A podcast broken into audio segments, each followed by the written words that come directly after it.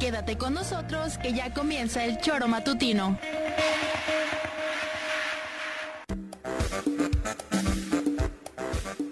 Somos quienes alegramos tus mañanas. Interactúa con nosotros y búscanos en nuestras redes sociales como El Choro Matutino. Sintonízanos desde nuestra página web www.elchoromatutino.com y llámanos a cabina al 777-311-6050. De lunes a viernes, de 7 a 9 de la mañana, por Radio Desafío y también por Irradia FM 103.7. Somos la mejor revista informativa del país. Somos...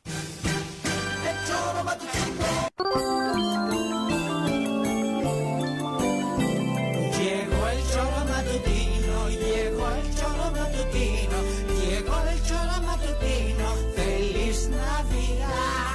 Hijos míos, que no se pronuncia feliz Navidad, que entre más feliz Navidad lo diga feliz, más feliz será él.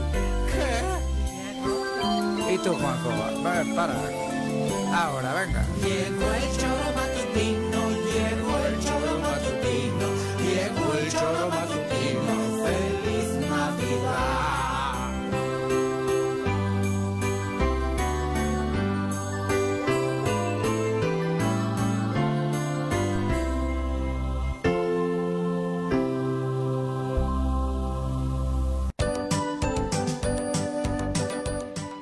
tal? ¿Cómo les va? Muy buenos días, queridas amigas y queridos amigos del Tesoro Matutino. Un abrazo fuerte a todos los que ya andan por ahí en plenas vacaciones, despiertos, activos, los que tienen, por supuesto, actividad laboral a pesar de estos días de descanso, porque sus trabajos, sus negocios así lo implican. Un abrazo muy fuerte, cualquiera que sea la vía que esté utilizando para escucharnos esta mañana ya de miércoles a través de la 103.7 de su FM, de www.eltesoromatutino.com, de radiodesafío.mx y por supuesto de nuestras redes sociales en Facebook y YouTube. Muchísimas gracias por su compañía y por supuesto hoy eh, tristes porque de nueva cuenta el señor Arrece pues a partir de hoy tendrá que eh, despedirse del programa. Sí. ¿Qué? El 28 de diciembre, Hoy es Joaquín. 28. Puta madre. Quería que sorprendiera. Sorprendido fuiste. Sí, cabrón, no me acuerdo. Hoy es 28. Ay, no, no, no, Sí, bueno. 28 de Cuando uno te pide colaboración porque has andado de chistorete, dije ahorita se va a aventar un speech para no asustar al público. Una gran despedida. 28, cabrón. No me asustas, güey. Es Día de los Inocentes en una rara tradición que por supuesto en México aplica porque la fecha como tal, el Día de los Inocentes, pues tiene este perfil eh, religioso y la verdad es que bastante cruel y violento. De los santos inocentes. eh. Sí, ¿no? Exacto, cuando eh, pues terminan por desaparecer y asesinar a los niños en busca del nacimiento del niño Dios, pero la verdad nunca he entendido por qué en México le damos la connotación de la broma No, pero del en chiste también. violento, ¿sí? Sí, Ah, allí también es día de broma. ujú. Sí, Y joder. los titulares de los periódicos. miren Inocente, acá. tra- Estoy buscando- Te un muñequito en la espalda y mam- Estoy buscando si a, ver, a lo mejor el Reforma hoy habla bien de AMLO, ¿no? Entonces vamos a ver si al menos... Sí. O AMLO habla bien ¿no? del Reforma. No sé. Siento que AMLO está como Juanji, que ni enterado. No, yo no me. Pepe, muy buenos días. Hola Viri, buenos días. Pero si hubieran visto, Ay, bueno, no, no, no. yo creo que la gente que nos sigue en Twitter, en Facebook y en, y en YouTube se vio la cara de Juanjo, así que, Ya me voy. pero ¿qué estás ¿A diciendo? dónde me voy? No le he visto a, a Cuauhtémoc por acá. pero Buenos días, buenos días, Pepe. ¿Cómo Bueno, te va? Bien, Viri, buenos días, buenos días al auditorio.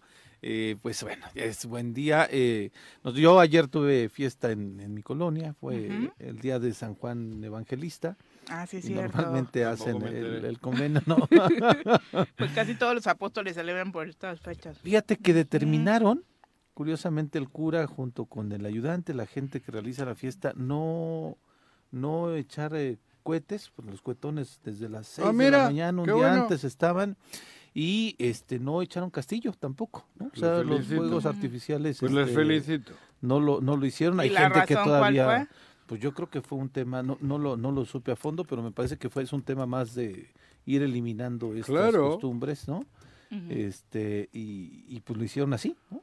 y este hay gente que todavía no se familia. Yo en particularmente los cuetones nunca me gustaron desde chavito, ¿no? Entonces siempre que avientan uno brinco, pero fue una fiesta provocan distinta. incendios, ¿Sí? provocan mal a los animales. Exacto. Sobre todo lo de los animalitos, Sí, me los parece que es eh, el es- mayor daño porque que no hace se la lo esperan. Sí, pirotecnia. sí, claro. Pues tú lo oyes y ya sabes que viene la... Bueno, si estás dormido también se te altera un poco. No, y aparte hoy no sabemos si son balazos o, Claro, o es la ruido, pirotecnia. O sea, de verdad es real que desde hace muchos años pasa de, oye, eh, dispararon fuera, a alguien. ya claro, por afuera y- supuesto, para como vivimos en Morelos, hay, esa hay es la algunos que hacen realidad. pa, pa, pa, Que- exacto. que, en- que son tiras. Hay unos Ah, que son sí, muy sí, sí, sí, parecidos. son ¿no? muy parecidos. Suena. Pero sí, este, ayer se dio la convivencia, hay gente que extraña esas cosas, hay otros que no, pero un saludo a todos. San mis, Juan, este, el San Juan evangelista. Y hay otro, el bautista. El bautista, sí, este es evangelista. Ah. El bautista no todos era apóstol. 27.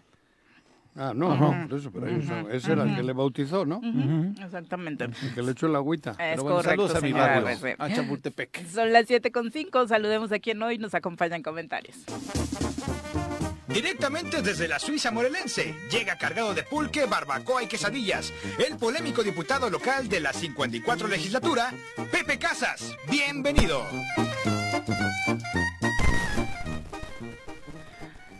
¿Cómo te va, Pepe? Muy buenos días, bienvenido. Buenos días, buenos días. Contento de estar aquí porque los he escuchado lunes y martes. Sí. Y Juanjo ha estado... ¿Qué? De le buenas, decía, ¿no? de buenas, le digo que qué pasó con ese look que traía ese día ahí. Decían los chavitos de pelos parados. De motoneta, Luego ¿no? vino de Sí. mango, de, de mango chupado. Mango chupado. Relajado, relajado, relajado. Ah, sí. Buenos días, Viri, buenos días, Pepe. Y este, De mango chupado, sí, de mango, ¿eh? De mango. De, de mango, así con el copetito, Sí. este, como Pepe. Con mis tres cabellos que me quedan. ¿eh? Yo, que no hay forma, ¿eh? Yo no hay forma de peinarme otra. No hay forma. No. Y No. contento de estar aquí. Efectivamente, el Día de los Inocentes, no vamos a ver cómo se pone hoy. Tu reporte del clima.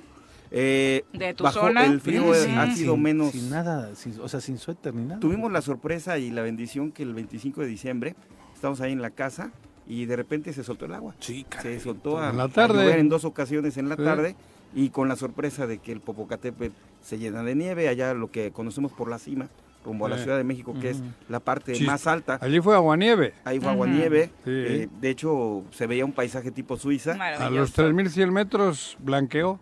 Sí, y muy, muy bonito, ¿no? Entonces, saludos a nuestros amigos de Fierro del Toro, eh, que el Capulín, que de verdad ya están pasando una situación de frío extremo, ¿eh? No puedes ni, ni estar cinco minutos haciendo una, sin hacer una actividad, porque te congelas, pero Sí. sí. se sintió menos el frío. Mira. Y, y hablando del Popocatépetl, como ya es costumbre de Pegó en diciembre se pone súper activo, no sé si por el frío que todas, Lo vi toda esta semana bajábamos. ha estado teniendo actividad y esta, que pegó ahorita. esta noche Hace des- 15 minutos, hace 20 minutos. ha Desde ayer a las 10:43 empezó con una actividad atípica. Ah, vi. eh, de acuerdo a lo que habíamos venido reportando, de pronto fue esta explosión justo el día eh, domingo, Ahí eh, pegó que duro fue la, la que más llamó la atención. De hecho, los poblanos creyeron que había sido un sismo de cómo cimbró las zonas aledañas. Incluso Atlisco, Cholula y parte de Puebla habían reportado precisamente eh, este, esto que ellos creían que era un movimiento telúrico, pero había sido Don Goyo. Precisamente después la lluvia vino a quitar cualquier rastro, ¿no? Y el, el aguanieve de cualquier rastro blanqueó. de que eh, hubiera, se hubiera dado una explosión. Y bueno, esta noche el, el Senapred eh, ha dicho que ha sido la noche con mayor actividad del año Sigue. del Popocatépetl, ¿no? Yo vi, vimos ahorita el momento en que ¡pum! pegó el madrazo. ¿Qué tal? Ahorita, cabrón, hace 20 minutos. Si es que vienes de la zona norte y, Y el- la panorámica es de la maravillosa, bueno, ¿no? sí, rojo, el fondo, el amanecer rojo, rojo, rojo. Y, Y de repente, contraste. ¡pum! pega el madrazo, güey. Digo, se ve bonito. Sí, pero Pero después de ver la película que vi el otro día Ya sobre te el querías volcán, echar a digo, correr, ¿no? madre de Dios, Oye, este fíjate cabrón, que cualquier día ocasión- nos la deja caer. Cuando yo veía en las noticias, eh, hace algunos años, que veías que había inundaciones. Eso quisiste. Sí, güey. Cuando veía inundaciones y cosas así, yo decía, híjole, Dios, gracias por vivir en la montaña. Claro. Aquí no va a haber inundaciones, Aquí no, no en una barranca. Sí, nada más que me di cuenta que a un kilómetro hay un cráter. Entonces, ¿Sí? toda esta zona es, la, es una zona volcánica, Claro. ¿no? La famosa zona Ahí, del- ahí hay tres cráteres. Hay tres. Pero ahí en Tres María lo que Pero ya como la el tuyo, un- volcán ¿Eh? sin actividad, ¿no? El mío que no tiene actividad. ¡Ay! ¿no? Encantan las, actividades. que no tiene actividad. Bueno, el cráter. El cráter No, ver. Oye, Viri, Viri eh, anda muy de los inocentes. Sí, pero el cráter. Pero sí Ella tiene dijo. El cráter, El sí. cráter. No mentí, no. Siento yo más mentí. cercano. El cráter, cabrón. Pero El sí, es una zona que puede tener este tipo de riesgos. Eh, pero Sí, es volcánico, ahí todo es sí. piedra volcánica. Ahí joder. vamos de niño, lo que le llama una joya y hasta apenas ahora con Google y eso, te, te ves y ves el, el cráter del, Sí, del volcán. son tres. A- Cuando vamos a caballo, Es pasas el por- Tezontle, este, No, y ma, yo no no- recuerdo los otros dos. Sí, hay tres. ¿Qué tal? En la misma zona hay tres cráteres. Bueno, ahora se, están tapados, ¿no? Hay vegetación y eso. Árboles. Bueno, abajo no hay árboles, es pasto. Y todo alrededor del cráter son árboles. están Incluso bueno, el cráter, de menos los que, que ya es- se jodieron los talamontes. De niño íbamos, bajas, y se cuenta que estás en el Estadio Azteca. Porque es una planicie Sí, y eh. los alrededores llenos de zacatones Ajá. dan la impresión de las Eh, gradas eso, y sí. se ve padrísimo, eh, como un estado natural. Yo no quisiera Mira dejar no de, de comentar lo que dijiste, Pepe, que qué bueno que se está acabando este tema de los cohetes. Tengo muchos amigos en Tres Marías, allá se venían mucho los cohetes, que llegaron a perder las manos, los dedos, Sí, por el tema de los cohetes. los Aparte los niños. Pero ahora Sí, con las redes sociales, este, Viri, podemos ver tantos y tantos videos de cómo lastima a los perritos, a los gatos, sobre todo a los perros, y cómo en un Y a estado de todos los animales. eh, terrible. El caballo. Yo recuerdo mucho la escena del zoológico de, cuanto Monterrey cuando inauguraron el nuevo estadio de Rayados y tuvieron todo un espectáculo de pirotecnia. El zoológico se volvió una locura precisamente por el ruido espantoso que se generó pues prácticamente a la vuelta de la esquina, ¿no? Por eso eh, tiene razón Juanjo, no solo son los perritos, No, no, yo he visto los caballos. todos los animales. Cuando hay de estas ¿no? cabalgatas que siempre tiran cohetes, a muchos caballos, ¿Se desbocan por eso? sí, bueno, los terminas controlando. Pero sí, no, pero sufren. Sí. Y sufren todos porque es un susto les impacta, cabrón. Y como son sensibles de, lo, en el de oído, les hace mucho daño. güey. Eh, O sea, es un absurdo que tengamos tantos animales y que haya tanto animal que todavía... y- pero además yo... ¿Dónde empezaría esa cosa? Buena pregunta. ¿Por qué? Digo, los chinos, la pólvora y la madre es así, ¿no? Pero, pero Pero están incorporados a las... a las- cuando es en la noche y hacen esos fueguitos, bueno, visualmente queda bonito. Sí. Pero, pero ¡pum! No, pero además, ¡Pum! yo me quedé los ¡pum! mamá- llamaban cuarto de dinamita. No, hombre, era un cohete que hasta sentías la, el, el viento y, De la- y lo comprabas, te costaba 10 pesos, 15 pesos. Híjole, yo fui eh, a recoger la cena de Navidad a una colonia de Cuernavaca, muy tarde, por cierto. y aventaban unas cosas que vibraban las casas. El Eso que- Hulk, ¿no? Digo, aquí es eso, desafortunadamente nos vinieron a decir que no se vendía ni nada. Con todo respeto para las autoridades, yo estuve bueno, en varios mercaditos y había ¿Cómo desde, no? claro, y aparte todos ya con nombres de los Avengers que entre más en el eh, súper, en la fuerte- puerta. sí, claro. Te venden en el súper, Claro, en la puerta, claro. chavitos. O, o bengalitas de esas o lo que... Ahí tienen su reserva de explosivos. Había unas que eran garbanzos con, con pólvora, recubiertos, se Sí. llamaban brujitas. Entonces lo agarramos con la resortera y me sentía He-Man, porque le metías el garbanzo, dabas, Y cuando pegaba Ajá. explotaba. Sí, nada más que una vez los traía en la bolsa, Juanjo. Caminando, pues con la fricción. No, una prendedera en la bolsa y, ¿A ti? y casi me quedo ahí. ¿De qué sin- lado traías? Del izquierdo, pero ¿Y te chavito, y el casi me quedo ¿Llegó poder- testículo o no? Casi, casi, Ah, ahí no. se me quitó la costumbre de ponérmelos Ah. en la bolsa, Ah. ¿no? Pero sí, este, una recomendación, no sabemos el daño que se le hace a los animales. Y si no usas cohetes, pero te pones cohete ahora en, en, Mm. en Año Nuevo y tienes la mala costumbre de echar bala, ten mucho cuidado. Ese es Joder, otro problema, bala de ¿no? verdad. Cualquier, Sí, cualquier loco ya el- tiene un arma y Y se pone a disparar, sí, sí. Voy a poner un contexto terrible. Que, eh, una familia. La abuela está enferma y hicieron cooperación para este, poderla atender en el hospital. Ah, Hubo dos familiares que no podían aportar más. Hubo una discusión ahí sacaron la y pistola. el familiar sacó la pistola, mató a uno, Ajá. el otro está herido. ¿Eso es ahora real? Esto fue este 25, No este jodas. 24. No, aquí en Cuernavaca. Estoy hablando de Cotepec. Son tipo por tener una, una pistola ahí en la discusión familiar. Bueno, La en abuela ya esta zona del mundo, caray. Digo, Qué México. México siempre se ha caracterizado el machín por llevar pistola, ¿no? Digo, la historia. Sí. Por lo que veía yo las películas. Sí, sí, sí. Pero ahora ya no es eso. Ahora no es el machín, es el malandrín. Sí, ahora es el malandrín. Cualquier malandrín- Sí. Puede conseguir una pistola en cualquier sitio y te pones pedo y crees que... Y como ya vives ese ambiente hostil, que todo se arregla ya con la muerte, pues en cualquier peda dices, me chingo a este güey. Sí. Ya, o sea, ya no te... Tu mente ya no piensa... Sí, no, es- no está actúa en- completamente y te pegan dos tiros. en la cabalidad de entender las cosas. Te Estoy narrando un hecho real de Cuernavaca el 24 de diciembre. Ah, Por tener una pistola en, en una en una situación Pero, familiar. joder, yo te aseguro... Pero Bueno, además con la tragedia de tener a la ¿quieres abuela en el pistola? hospital. Solo hace falta que la busques. ¿Sí? No necesitas mucho, poquito. Y sabes dónde ir, todos sabemos dónde ir a preguntar. Y te consigues la pistola que quieras, el arma que quieras. Sí, En- en- desafortunadamente. pero aquí en cualquier punto de la República, ¿eh? Pero aquí sabes dónde ir, ahorita, preguntas allí, oye cabrón, y a los tres minutos te sacan el muestrario, un AK-47, un cuerno chivo, una madre, un M- R15, R18, la madre... Sí, cualquiera tiene, y lo que decía Y- y 40, Pepe Casas 50 mil es pesos sumamente grave. grande, o sea, ¿sí? tú tienes un arma en tu casa y al final lo que pasa en tu casa, ok, estás acostumbrado a esos niveles de violencia, Claro, está no, perfecto. está hechizas. Hasta hechizas, Pero baratas. el tema del loco que se pone a disparar y que con una bala perdida puede quitarle la vida a cualquiera porque se pone a prácticamente acabar, ¿no? Con su sí, balística eh, y- en ese momento. Y yo me refería a Viri, Con sí, su arsenal, la tragedia. ujú. Pero ¿qué es lo que pasa? Se nos hace fácil, sacas el arma eh, a las 12 de la noche Sí, y entre 12. medias me tocó en dos ocasiones. eh, allá hay mucha gente eh, con una situación económica precaria Las casas que de lo obliga lámina. a tener las sí, casas de claro, lámina. Claro. Y, y dos ejemplos. Uno, están cenando, de repente la niña cae al piso, no saben qué Bala pasó. perdida. Una bala perdida perforó el techo de lámina y le dio exactamente en la cabeza. Dos, los cohetes.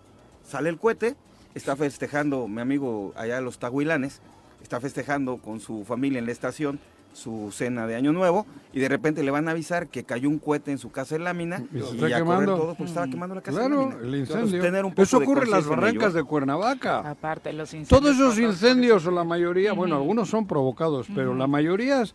El otro día hubo un incendio en el puente, sin este. fin, el domingo. Esos Ah, cohetes. oye, se ve terrible, ¿eh? ¿Qué Se ve- fue increíble Por- también. por lo- pues eso, eso los in- la, la pen- la estupidez de tirar cohetes, caen a la barranca y, y es un... Está, está- ahora ya está seco todo. Y agarra fuego en chinga. Y luego para, No, es imparable. imparable. No Pero tienes, no tienes bomberos. ¿Eh? En- sí. Bomberos en el sí. estado. Difícil. Ah, el Bueno, Estado. en el Estado, para el tema de una municipio, reacción no lo hay. Algunas- el sí, municipio tiene, el municipios, sí. municipio siempre se ha portado a toda madre porque le hemos tenido que llamar a las barrancas y han actuado. No, y Digo, aparte, yo- obviamente, el de Precario, pero bomberos, hay. Hay el- gente que trabaja, que se juega la vida. Sí, claro, el talento humano aparte que tienen los bomberos de Cuernavaca es reconocido a Sí, nivel ¿eh? internacional, ¿no? A mí Varios yo he de ellos dan por la capacitaciones a necesidad de e hablarles por los vecinos Ujú. y así, y en chinga. Y se la juegan, ¿eh? Sí. Les he visto rapelar, ¿cómo se llaman eso? Sí, Sí, rappel. rappel. Ujú. Rappel, Saludos porque es rapelar y el gobierno de aquí Repela, te hace repelar. Esto es repela te hace y, repelar. y- y nos la pela, se la pelamos, ¿no? Son dos cosas distintas, ¿no? Nada más para redondear lo de la pirotecnia, la producción y el uso de fuegos artificiales llegaron a México a través de Europa. Eh, según ¿Ves? comparten datos el gobierno federal, el ingrediente principal en aquel momento, obviamente para los fuegos artificiales, ya era la pólvora, que fue traída por los conquistadores en el siglo XVI. Claro. De hecho, las culturas prehispánicas tenían formas de manipular el fuego solamente para sus ceremonias eh, eh, religiosas. Eh, la popularidad, sin embargo, de los fuegos artificiales, pues obviamente de entrada les encantó, la adoptamos y a partir de ese momento pues se hizo parte Como de nuestra muchas otras cosas que se han adoptado. Pero de entrada metiéndolas de lleno a las ceremonias religiosas, ¿no? Sí, o sí, claro. místicas. Como parte de, la cultura ya de aventar y Como otras cosas que se han ad- adaptado y adoptado, de lo que sí, trajeron los españoles. Órale. Y el dato es que sí, Latinoamérica es la segunda mayor productora de ¿Qué, fuegos qué religión tenían los artificiales. españoles que no me acuerdo? Católica, Ah, Juanji. católica. La mayoría para uso doméstico. Ya sabemos que hay desde pequeños petardos hasta grandes fuegos artificiales, como los llamados castillos o toritos. Y bueno, el Estado de México es uno de los principales productores, hablando solo de nuestro país, la zona de Tultepec, que ha tenido sus propias tragedias ahí, respecto las bodegas que explotaron, ahí este hubo tema. un chingo de muertos. Sí. Oye, claro, ¿y qué emoción vidas de humanas, que te sí. corteen en el torito? ¿eh? Híjole. Ah, cuando viene el güey con el Qué torito. y- miedo. No el torito de Cuernavaca ahora que ya te agarran. No hay- no, ese no. No ¿Te, hay ha cor- torito. te ha correteado? ¿Eh? No hay torito. En Cuernavaca no hay torito. Bueno, el No, pero alcoholímetro ya, ya no- le dicen, le, le están ya diciendo al torito. El de- ah, torito bueno, de pero es cuando Cuernavaca. soplas. No, el torito es. Es cuando te no meten. casa. Por eso, el torito está en la Ciudad de México. Aquí Sí, no hay torito. No, no, Aquí no te meten al torito, que no sé por qué le Pero sí te llevan detenido. Sí, te detienen. Pero, pero no te, te- pero te sueltan. No te pagan quedas. la multa. Pues una sí, no. claro. Sí, allí sí. te quedas 24 horas a huevo. así Aunque pagues multa. Aunque pagues multa. Como León Larregui de Zoe. Yo tengo un amigo que ya no le veo hace mucho, pero tres veces, cabrón. No me, me llamaba, al principio me llamaba, oye, Juan, tú que conoces aquí, No, creo que hombre. estaba Marcelo Ebrard. en Allá aquella. nadie. El Yosu. Yo no he sabido que Yosu, El Yosu. ¿eh? Yo no he sabido que alguien lo suelten allá en la ciudad. No, no, no, te digo Ahí que no. Las Ay, 24 Pero aparte, Marcelo, ¿qué caso le va a estar haciendo a Juanji? Claro. Mariagna, me hacía Mariagna. ¿Qué van a dar de cenar hoy en el torito, no? Porque pues, Oye, están buenas las cenas. Se veían Ajá. buenas. Sí, se veían buenas las cenas de Navidad. Estuve más cerca que lo que ustedes creen. ¿Del torito? Del torito. De Marcelo, De Mariagna. vía... De Mariagna. De Mariagna, pero era- todavía estaba... Era, Hermanitos de algo les dije. ¡Calla! Entonces, si llegara a ser presidente, va a estar este, no, muy ya, cercano. Ya se separaron, güey. Bueno, pero. Él entró en Honduras. Y en Honduras no creo que le hagan caso a Juanji, ¿eh? Honduras- pero no con, No, no, no. no con aquella.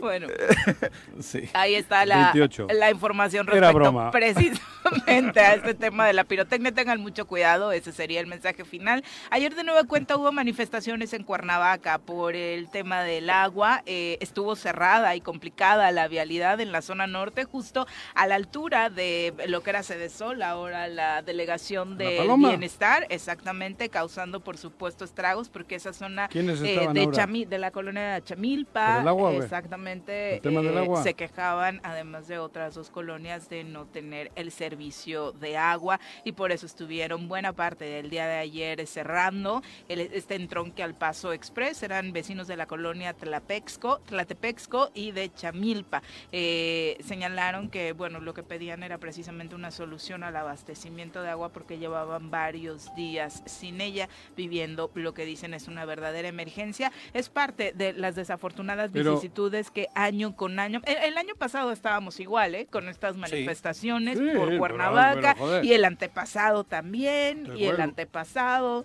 Ahí en Tla- Pero- Tlatepexco y toda esta zona de, de Ocotepec, es, es Ocotepec ahí, mencionan que el tema es la bodega horrera que instalaron en este lugar. Es que claro, pues, y cuando hacen un edificio no, con 60 Sí. departamentos es Sí, un pues, pedo. claro.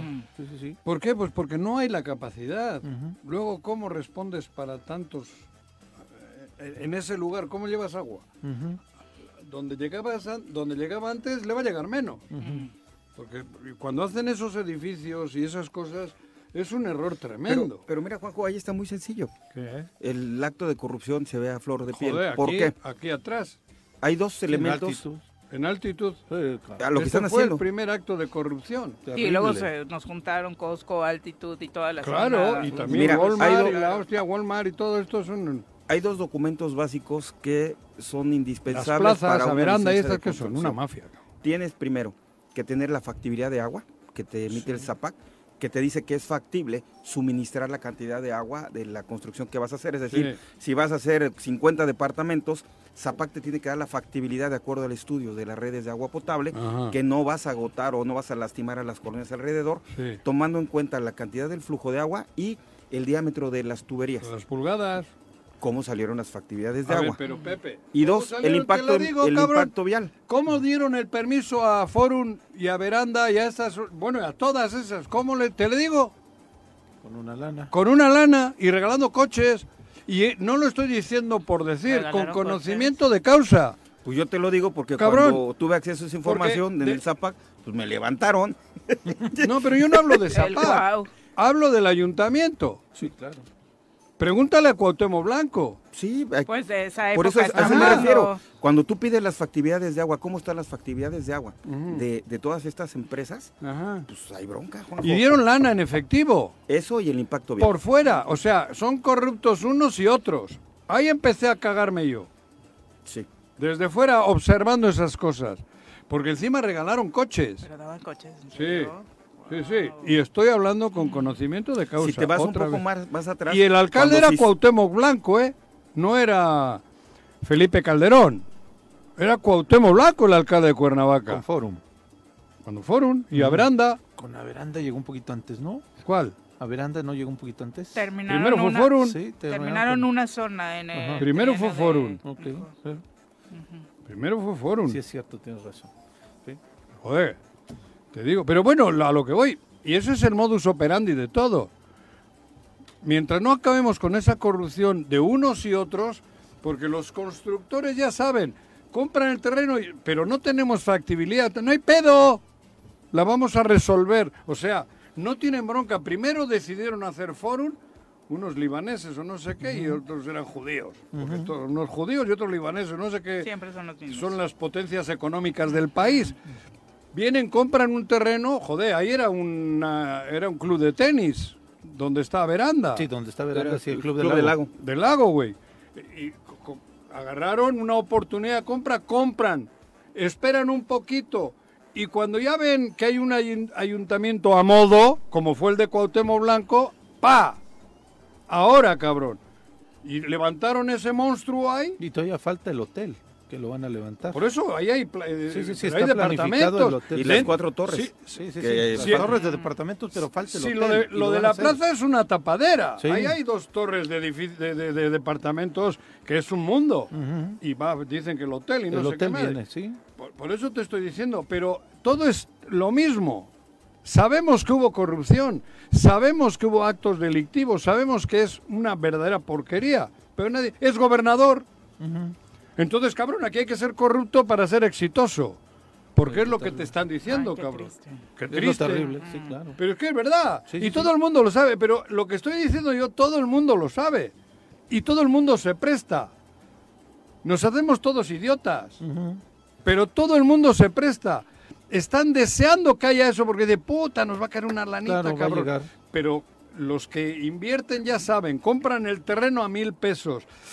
La corrupción nos va a costar otros 500, 1500. Y la legalidad 200. Es parte del costo de 1700. inversión. ¿Ya? Y saben que por, por ese dinerito levantan un, un negocio espectacular. Sí. Y el metro te lo dan en 15, 16 mil pesos. No, los, Ah, los bueno, luego, caros. ¿no? Es un negocio. Y, y los impactos eh, viales, Les Juanjo, vale que, madre. que hoy Cuernavaca está hecho un caos. Claro. Cuando hicieron este Lomas de Aguatlán, con ese puente, ahorita no puedes salir de Lomas de Aguatlán y todo lo que ha crecido los desarrollos allá. Te voy a decir, van a hacer un edificio en el club de golf. Tienen el pro- la idea, una empresa judía, con una gente de ahí, de levantar un edificio de, de, de 60 departamentos, 80, en la barranca, cabrón. Lo he visto, ¿eh? En la barranca, ¿cómo haces para que el- el- los coches circulen? Y- 80 departamentos, ¿a cómo crees que de coches? A, a dos coches por departamento. Claro. Pero mira, Juanjo, ¿Dónde metes a eso ahí? bienvenida. Eso solo de coches. Y El la entrada agua, por la- el club de golf por o sea, Plutarco. No. En la Plutarco, se va a cabrón. Pero como ese lugar, hay- ahora Plutarco no alcanza ni para los vecinos que ya están. Date una vuelta a Calzada de los Reyes. ¿Cómo está toda la, la, No, la, este, por la eso, barranca echa- ya Compositores, ¿no? Ajá, compositores. Sí, sí, sí. hay una investigación federal de lo que está ocurriendo en las barrancas, pero tampoco prospera, Porque, es porque tampoco prospera. Porque, Ahora, no bienvenida por la inversión de la construcción, Juanjo, pero debería ir de la mano con un proyecto que lo platicamos aquí. No hay un proyecto eh, de- del gobierno del estado de crecimiento que te ayude a generar una vialidad, que hagas puentes, este, pasos a desnivel. Todo es corrupción, y, Pepe, Y no lo hay. porque no todo obra de emana tamaño. de un acto corru- de corrupción. Estamos jodidos, todo es corrupción. Yo no tengo problema en, in- en- en proyectar algo sabiendo que va a haber trabas porque sé que con dinero lo Baila el arreglo. perro. con dinero baila el perro. Y todos, de un lado saben que con dinero se arregla y del otro están diciendo, mira, aquí nos vamos a chingar una lanita. Pero terminan consiguiendo las dos partes lo que quieren. ¿Y quién está jodido? El municipio, el Estado, el país. Sí, sí, difícilmente, eh, bueno, sí, Y los que paró- solapamos sí, y- somos... Y, se paró el, el libramiento norponiente, Ah, sí. que han querido hacer desde el, El gobierno de Marco Adame, Bueno, pero se paró... porque se hizo el Paso Express. Sí. No, se hizo el paso express porque se paró Se aquello. paró Pero- aquello, pero fíjate, claro, el- Que no sé qué hubiese sido mejor, ¿eh? La- la las reflexión del-. Pero por el agua, el impacto del agua Sí, Juanjo, en pero aquella se- zona. Sí, pero eh, ahí también había arma. eh, Sí, todo tiene ya un- tenían comprados varios terrenos. De hecho, tienen comprados Ajá. varios terrenos en aquella Claro, parte. ¿no? como inversión, como Sí, claro. reserva Dicen, territorial. "Uy, van a abrir ahí la vialidad. Van a abrir la vialidad, entonces ahí como ocurrió en la demás". isla.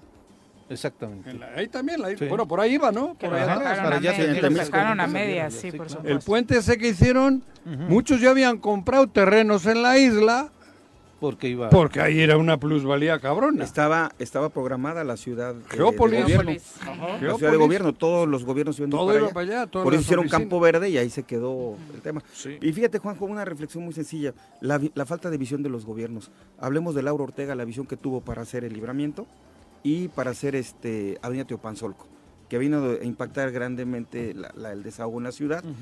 De las últimas obras de, de- que tuvieron un gran impacto fue la de Alfonso Sandoval, el, Joder, el paso a desnivel. 23, Pero no hay 25 una obra de ese tamaño, el paso a desnivel. 26 Que- años. que te Cañón digo- de Lobos. Cañón de Lobos, de Laura Ortega. Te le digo algo muy rápido. Cuando Alfonso, que me tocó participar con él, comienza a hacer ese paso a desnivel que conectó Cuernavaca con Jutepec, eh, en una ocasión con Polo Tobar se reúnen en el restaurante Los Delfines el y le dice a Polo, Polito. dice, oye cabrón, ya párale a la obra, porque los de Jutepec me están obligando a que les ponga el alumbrado público. dice, pues ponte a trabajar. Entonces, qué padre eran los impulsos de entre un gobierno y otro que se obligaban en cuestión de trabajo, y hoy no lo hay, Juanjo. A ver, joder, hoy.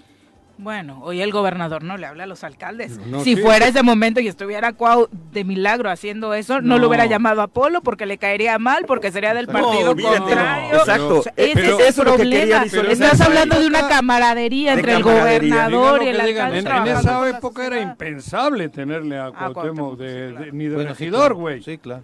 También. Ni de regidor en esa época. Mm. Se ha ido deteriorando todo y por eso llega a ser alcalde y llega a ser gobernador con un acto delictivo. Sí, claro.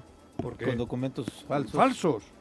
A un, a un eh, delincuente, Sí. porque es un delincuente el que hace un acto delictivo.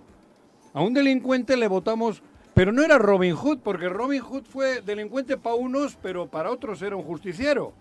Este es un delincuente común. Sí, cometió el acto de corrupción y siguió cometiendo. Y sigue cometiéndolo. sigue cometiendo todo el tiempo. Claro, este es un delincuente común. Robin Hood era un justiciero y para otros era un delincuente, pero, No, aquí no. pero aquí no, cabrón. ¿A dónde? Bueno, pero a lo que iba, el- vamos al caso Zapac. Ahorita. Zapac, que tiene un pedo. Bueno, no, vamos al caso Cuernavaca, que te- hay 450 mil o, o 500 mil habitantes. De 2 millones, el 25% está aquí. De, de- de ciudadanos.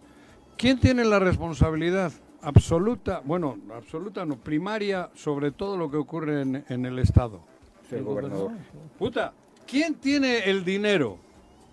Sí, el gobierno El tiene presupuesto, mayor famoso, esa palabra que tiene, presupuesto de quién es, del gobierno.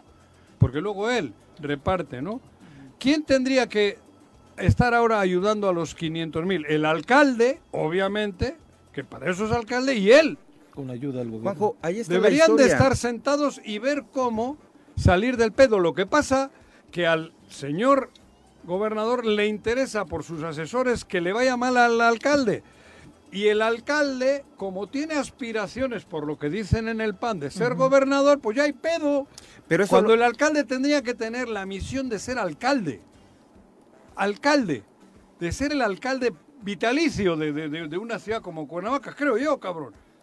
Para mí, Sí, pero los últimos alcaldes capitalinos y el, no han ca- tenido y el esa otro visión. no debería de, de estar jugando a la politiquería barata y a su mezquindad, hablo del delincuente Sí. común, y debería de estar ahora buscándole la financiación, la ayuda económica del Estado para que 500 mil habitantes no estén pasando las penurias por culpa de él y de otros que han antecedido al actual que han llevado la mierda esta que tiene en, en quiebra En total a Zapac, güey. obra, por en eso, por eso te voy a te voy a ejemplificar la insensibilidad ¿De quién? de- del gobernador. Te lo voy a decir por qué. Y de, de los gobiernos, ¿por qué, Juanjo? Mira, él padeció con Graco Ramírez el tema del Zapac No y se padeció, quejó. él disfrutó. Sí, pero él fue a, a pedirle a- al gobierno de Graco que le ayudara para Pero refinanciar el Zapac y se quejaba que no había apoyo. Hoy hace lo mismo con José Luis. Pero yo Porque te es pregunto, estrategia política. pero si fuera de política, la forma, la mejor forma de que pudiera quedar el gobernador bien hoy con los cuernavacenses es, yo no sé cuánto vaya a costar la villa navideña que esté en el Zócalo. Yo creo que por lo menos 10 Cariños- millones de pesos sí, nos va a costar. ¿Por qué no en lugar de esa villa Ah, le inyecta esos 10 millones de pesos al Zapac y le dice, ¿saben qué? No coincido con el, el presidente, es de otro partido, pero yo no voy a lastimar a la sociedad y en lugar de poner villa navideña, ten estos 10 millones para que, ¿en qué los vas a gastar, alcalde? Se los etiquetas y se los das. Y esa es una forma mucho mejor de ayudar a Cuernavaca que con esa villa navideña que limitada a la gente que va para allá. Pero, pero es una factura que te va a costar 12, 13 millones de pesos cuando realmente te cuesta 3 o 4. Sí, el problema no es que ponga diversión para la ciudadanía, que al final la necesita y también creo Pero que es parte de sus Viri. obligaciones, ¿no? El punto es que, como dices, hay que checar los números que nos presentan sobre la contratación de Sevilla, porque para el nivel Como de, el pro- hospital de inflable. proveedores a los que le compran va a salir El carísimo. hospital Entonces, inflable es- aquel yo que creo fue. que si le Una preguntas a. Cuernavaca, ¿qué prefieres? ¿La villa? Los 10 millones que va a costar la villa, por decirte una cifra, no creo que cueste menos, o que ese dinero se lo inyectes y, y podamos disfrutar Sí, de agua en te Cuernavaca. escuchas algunas declaraciones que cuando pasa de pronto un hecho delictivo en Cuernavaca le preguntan al gobernador y lo primero que dice, pues estaban en un evento juntos, pregúntenle al alcalde. Si quieren se los traigo. Sí, pregúntenle a él. Claro. Él es el responsable. Él es el culpable. Escuchaba el choro el con Jorge. Mide el lunes, ¿Eh? lo que Terrible. comentabas, ¿no? De ¿Eh? La cantidad de muertos de, del 2022 2000. contra lo que se fue cuando Carrillo Lea, ¿no? 40. Ajá. O sea, las cifras son de verdad No, estratosféricas. te- vamos a, A lo que nos hemos acostumbrado, Con la peor terrible. violencia en el Estado. En la historia. En toda la historia, ¿eh? Gobierno que Ni, quieras. ni te en caiga guerra. bien o te caiga Ni mal. estando en guerra, cabrón. Sí. Son las 7 con 36 de la mañana, ya nos vamos a nuestra primera pausa, regresamos con más. Gracias por continuar con nosotros, les invitamos a participar en nuestros chats a través de las diferentes redes sociales, estamos esperando sus comentarios a través de Facebook, de YouTube y por supuesto a través de Twitter también, donde eh, ya muchos de ustedes se han habituado a comentar. Eh, hemos dejado eh, durante 2022 un poco de lado este asunto de la termoeléctrica eh, que cierto. trae sus propias co- eh, pues, complejidades, ¿no? Durante cosa, ¿eh? años hemos hablado de pues una complicada situación que han estado pasando los habitantes de las zonas aledañas a la termoeléctrica de Huesca y para platicarnos de lo que ha ocurrido en los últimos días ya nos acompaña a través de la línea telefónica eh, Antonia Nava, ejidataria de Moyotepec en el municipio de Ayala, aquí en, en Morelos. Doña Antonia, ¿cómo le va? Muy buenos días. Buenos días a todos ustedes. Gracias por el espacio. Hola. Le saludamos con muchísimo gusto. De inicio, Antonia, si nos puede compartir un panorama de cómo ha transcurrido este 2022 en medio de rumores sobre ya está operando la termoeléctrica, no está operando, nunca va a operar. ¿Qué está sucediendo? Bueno, eh, pues es este muy muy rara esta situación porque para nosotros esta termoeléctrica aún no ha operado al 100%. Ujú, Tal parece que estuvieran únicamente con pruebas. Ok. Eh, sin embargo, eh, el, el gobierno la hace aparecer como que si estuviera operando al 100%, pero eso no, no, no es algo real. Lo que sí es real es que nosotros ya estamos sufriendo los embates de, del, del agua. Ujú, Ya hace algún rato, cuando ellos iniciaron con sus pruebas, hubo un peritaje en el cual estuvieron presentes gente de CFE y, y los peritos que mandó el juzgado por los amparos que tenemos. Ahí se dieron cuenta que efectivamente nosotros ya no tenemos agua. La, se vinieron todo el, el lo que el- la línea, vamos, de donde viene el, el agua, se fueron a la distribuidora de San Esteban y ahí se dieron cuenta que había mucha agua, sí, pero esa agua, este, pues es distribuida tanto a Ticumán, Ayala, Nenecuilco, este, Moyotepec y otros lugares que están acá cerca, que son de del Rafael Merino y demás. Y cuando llegaron a las a las este a las represas de Moyotepec se dieron cuenta que no había agua. Ya no hay absolutamente nada de agua. Y eso fue claro en las fechas de estiaje, porque pues en las lluvias lógico que siempre va a correr. Claro. Sí, y, y definitivamente, y, y además los conflictos entre ejidos ya se están dando desde hace un buen rato, precisamente a raíz de, de que empezaron a, a llevarse el agua a la termoeléctrica. El conflicto entre San Vicente de Juárez Las Piedras con, con este con el ejido de San Rafael, porque ya San Rafael también ya está seco y ellos pues se alimentan de puros este escurrimientos, lo que nosotros llamamos achololes. Ujú. Que sí es cierto que, que los escurrimientos de los de arriba, de los ejidos de arriba, nos caen a nosotros, pero ya es un mínimo. No es lo mismo tener el agua directa a tener achololes. ¿Cuáles son las comunidades más afectadas por la falta de agua? Pues empezamos desde acá arriba, porque por ejemplo empieza, eh, eh, el agua viene y, y se distribuye primero a Nenecuilco, a Ayala, este, los ejidos de Rafael Merino, Abelardo, Ujú, eh, ya después viene Moyotepec porque tiene otra línea, eh, las piedras le dan por otro otro canal, pero también es del río. Y ya para abajo, que son la este los tejidos, por ejemplo, del chivatero, ya son muy escasos los los escurrimientos. Todo eso, agua. todo eso es debido a la termoeléctrica, ¿no? Ya de por sí bien venimos sufriendo. Se por- agrava. Ajá. Sí, sí, sí, sí. Se agrava más porque usted sabe el cambio climático. Sí. ¿sí? Los sismos que han tapado veneros y la sobreexplotación de Conagua para uso industrial, pues nos han dado en toda la torre. Claro. Sí, este, entonces, día con día se va este terminando, se va eh, evaporando, se va yendo este naturalmente el agua. Entonces, todavía aunado a eso el consumo humano pues nos deja este pues en total ¿cómo diríamos? En In- total Indefensión. Sí, indefensión, porque la, la única agua segura que tenemos es el agua de la petaja. Se- señora Porque- Antonia, perdón, ¿usted Sí. se dedica a- al cultivo de algún producto? Pues mire, ya lo único que podemos cultivar es la caña. Es la caña porque es la única siembra que aguanta la resequedad. Nosotros venimos a- a- en ocasiones regando hasta los 40 días.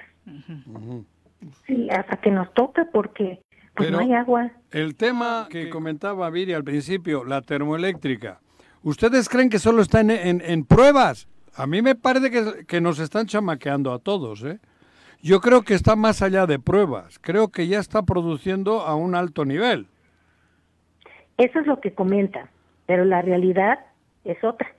¿Cuál? porque eh, de acuerdo a lo que nosotros hemos comentado con los compañeros de Ajá. Huesca, que son los más directos eh, observadores, Sí. y el mismo este licenciado que está llevando nuestro caso, porque constantemente está en la termoeléctrica Ajá. por los peritajes, Sí. no no ven esa actividad Ah, no. como lo manifiestan, ¿no? Mm. Porque dice días saca humo y, y- y semanas no, días hace ruido y meses no.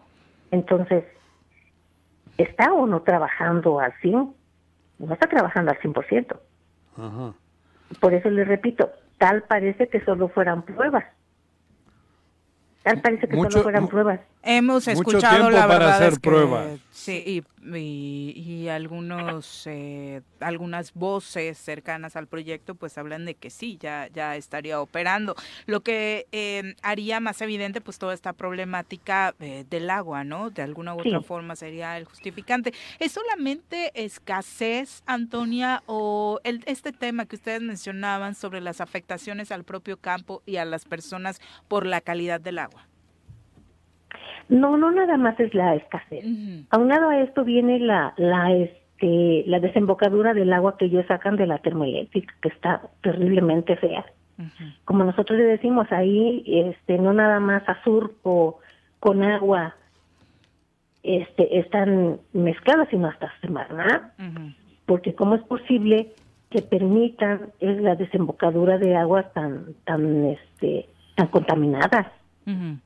Porque ya de antemano ya eh, mucha gente lo vio, este, se quejaron las gentes de un fraccionamiento este, de, de Ayala, eh, que el agua que estaban recibiendo hasta allá, hasta donde están ellos, estaba terriblemente fatal, el aroma y, la espesura de, del agua.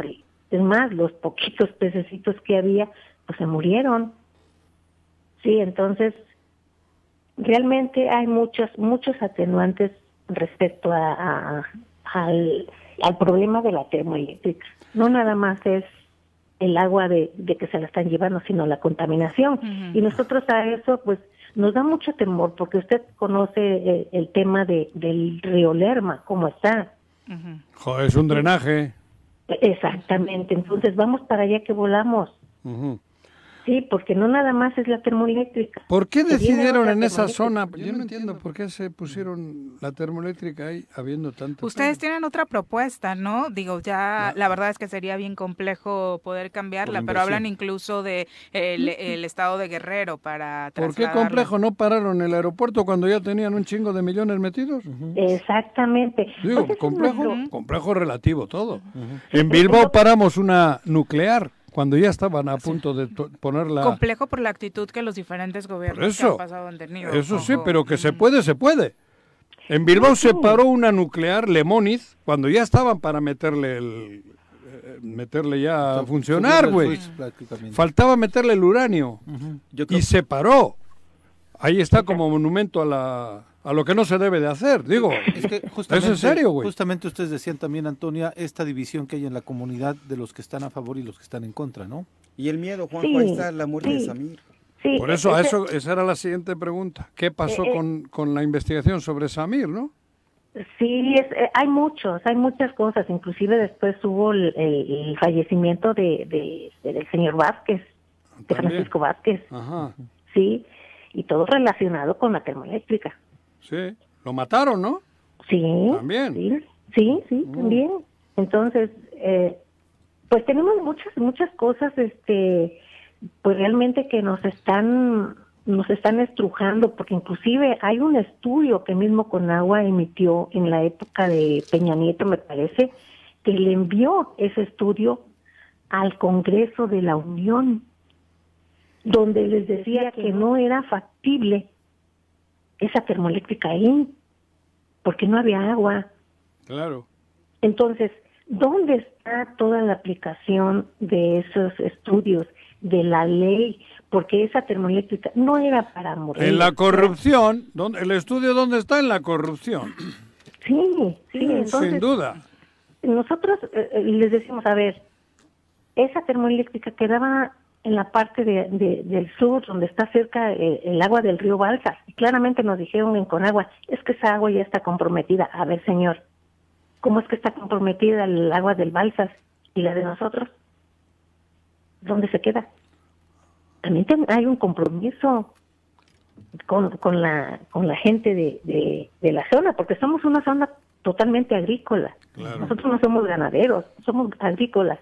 Y realmente con ello nos quitan nuestra identidad como agricultores, como campesinos. Más allá de la comunicación que su abogado está teniendo por el propio litigio, las denuncias que ustedes han presentado, ¿existe interlocución de la comunidad con alguien más, Antonia, algún representante del gobierno estatal o federal?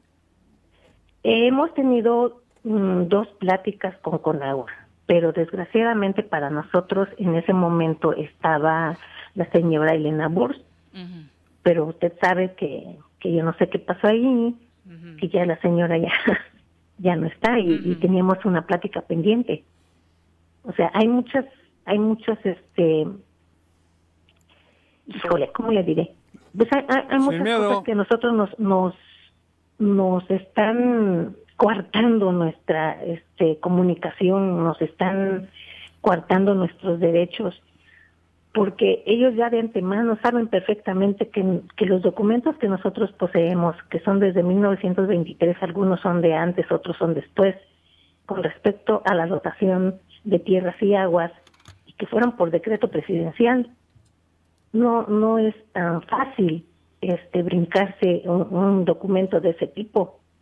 Que sí, de antemano sabemos que pues, el agua está disminuyendo por, por situaciones naturales, sí es cierto, pero no es justo que sabiendas de que únicamente tenemos ya dos mil litros por segundo cuando eran 14 14 14 mil litros por segundo, pues es un abismal de, de- desde mil bien estamos conscientes que son desde 1926, en 1994 ya eran 7 mil, ahorita ya son 2 mil y nos ponen una termoeléctrica, pues yo creo que que mm, no sé en qué mente eh, este llegó esa idea tan tan absurda.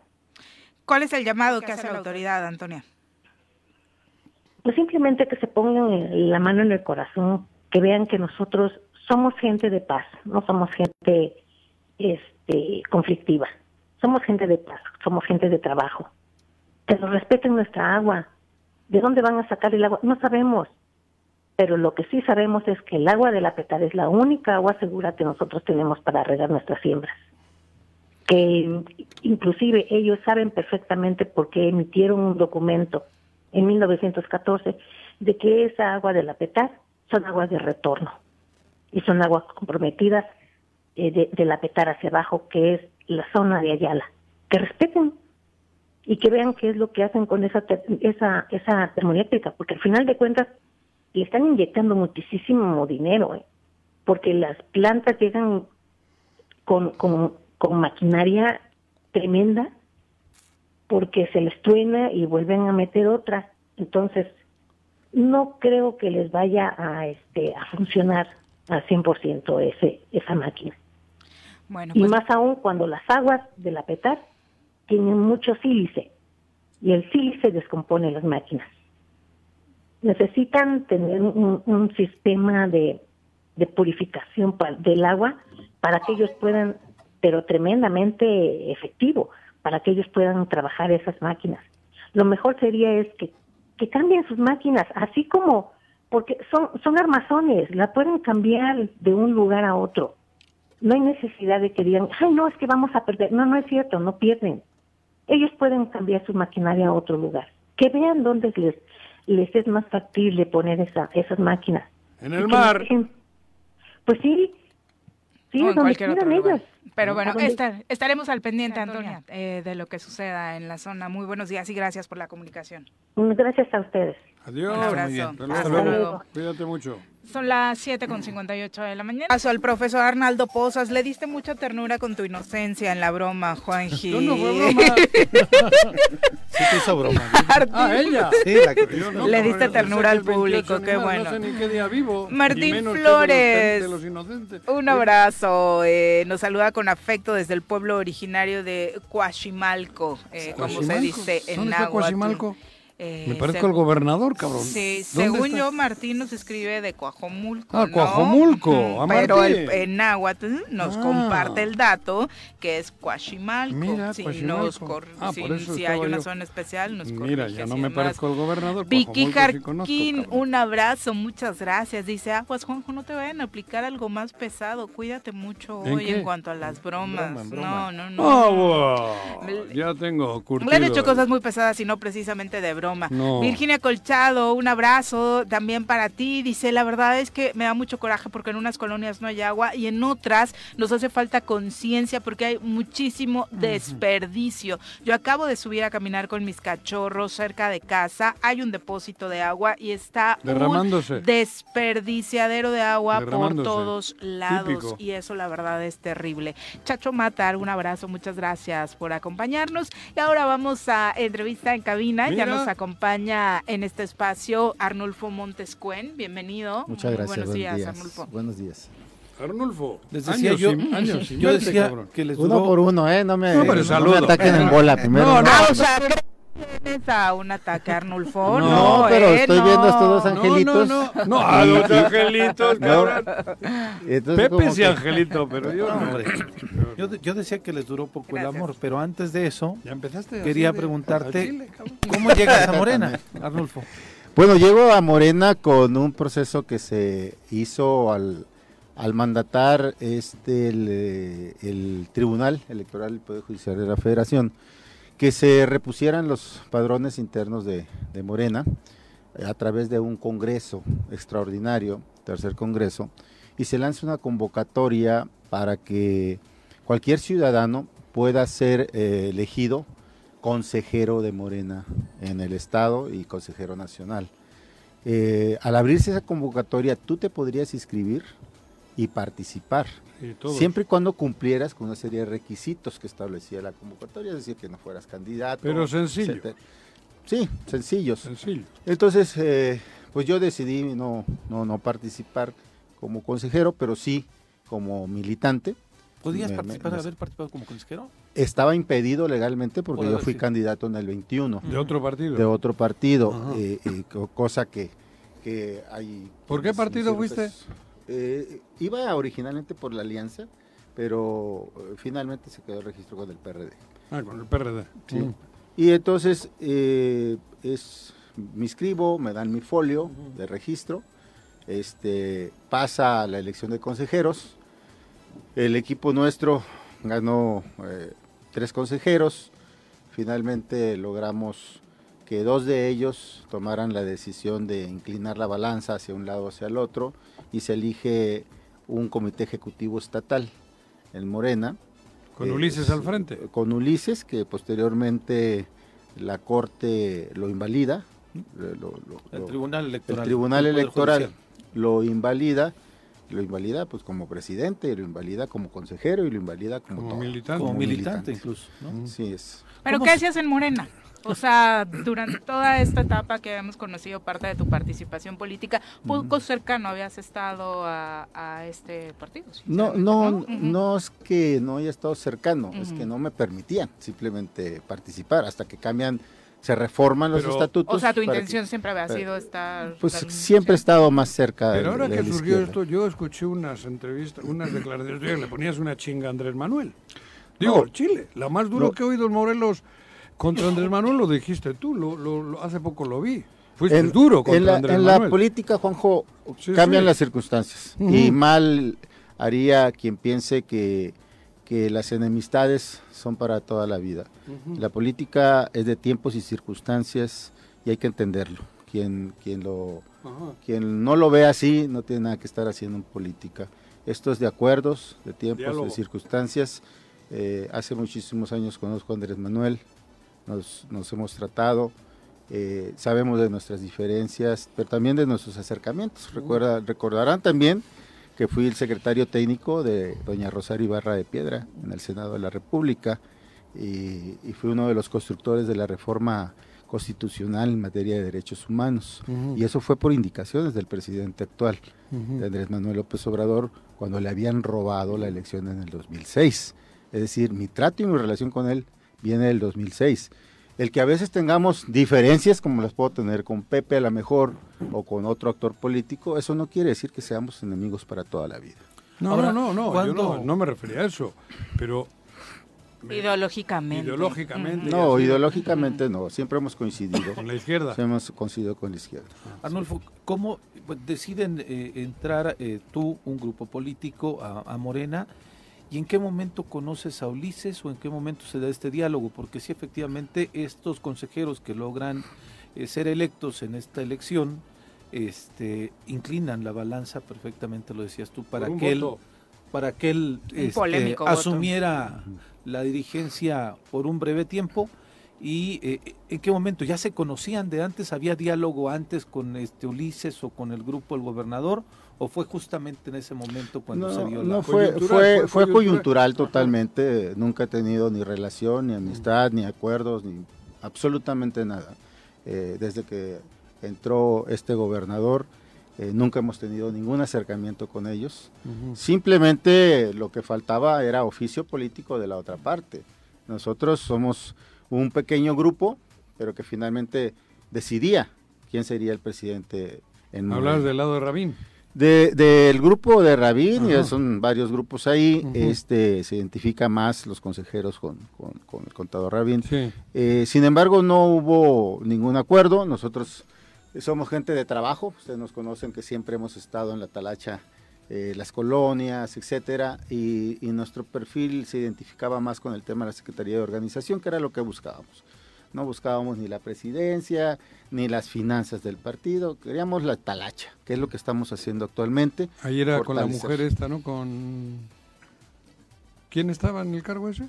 En el cargo de la Secretaría no, no, no, no recuerdo quién, quién No, estaba Anterior. anteriormente. No, sí. ahorita. Ah, ahorita es María de la Luz Villa Figueroa, grupo, ¿no? es del grupo nuestro, Ajá. ella es la secretaria de organización y como secretaria de organización pues ella ah, nos ha encomendado como, como ayudantes, como comisionados, como enlaces, nos ha comisionado a cinco personas en, cada distrito eh, federal para que trabajemos eh, explicándole a los militantes, a los líderes, a los consejeros de Morena, cómo se deben de llenar los formatos, cómo se debe de llevar a cabo un registro, porque verás que no es fácil, parece ser que un formato te pide el nombre, domicilio, eh, fecha de nacimiento, etcétera, pero al momento de poner la clave de elector, al momento de definir si vas a ser movilizador, si vas a ser presidente de comité, si vas a ser este, defensa del voto, ahí es donde se convierte en un galimatías para la gente y no sabe qué poner. Y ese formato se tiene que eh, escanear, se tiene que subir a un sistema, el sistema de registro nacional de Morena, donde están todos los afiliados, y ahí vota si hay errores. Y eso se está cometiendo continuamente errores y es por eso que la secretaria decidió eh, comisionarnos algunos, algunas Cinco. personas, eh, para cinco personas que estuviéramos yendo a todos los, ¿Tú en qué los comités, el distrito 2 federal, que es el, Este. Aquí. el de Jutepec, Yo quiero, yo quiero regresarme al, al tema. Logran una alianza con Ulises, se dan charlas, los votos son decisivos para que él tome la presidencia en un lapso corto, porque el tribunal determina decirle que no, que no cumplía las reglas, como su hermano no las cumplía para gobernador, Ni y para él alcalde. tampoco para, bueno, ni para alcalde, y él tampoco para ser dirigente de Morena. pues es de Y familia. en ¿no? donde, sí, me parece Sí. que sí es el mismo este, Virus. modus Virus. operandi. Pero ya lo sabíamos. ¿En qué momento empieza a haber diferencias con Ulises? En el momento que se quiere apoderar de la Secretaría de Organización, en ese momento En el momento vino que quiere una- incumplir una- los acuerdos. Pues ya eso ya lo sabemos, Jonjo. Este, lo sabemos desde que llegaron a Morelos. Sí, Eh, pregúntale a los Yañez, pregúntale a Sainz, pregúntale a todos los que les han hecho lo mismo. Pero por eso no es el tema. Este, ellos simplemente eh, no, no cumplen ningún tipo de, de palabra, pero todos se quieren apoderar. Entonces, eh, Morena es un partido que es de todos, no es propiedad de una persona. Y, y él no lo ve así.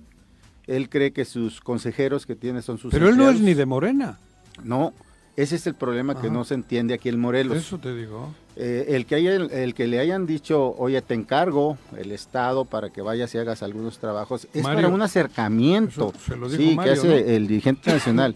es para Delgado. buscar un acercamiento. El acercamiento lo tuvieron ellos en Tepoztlán.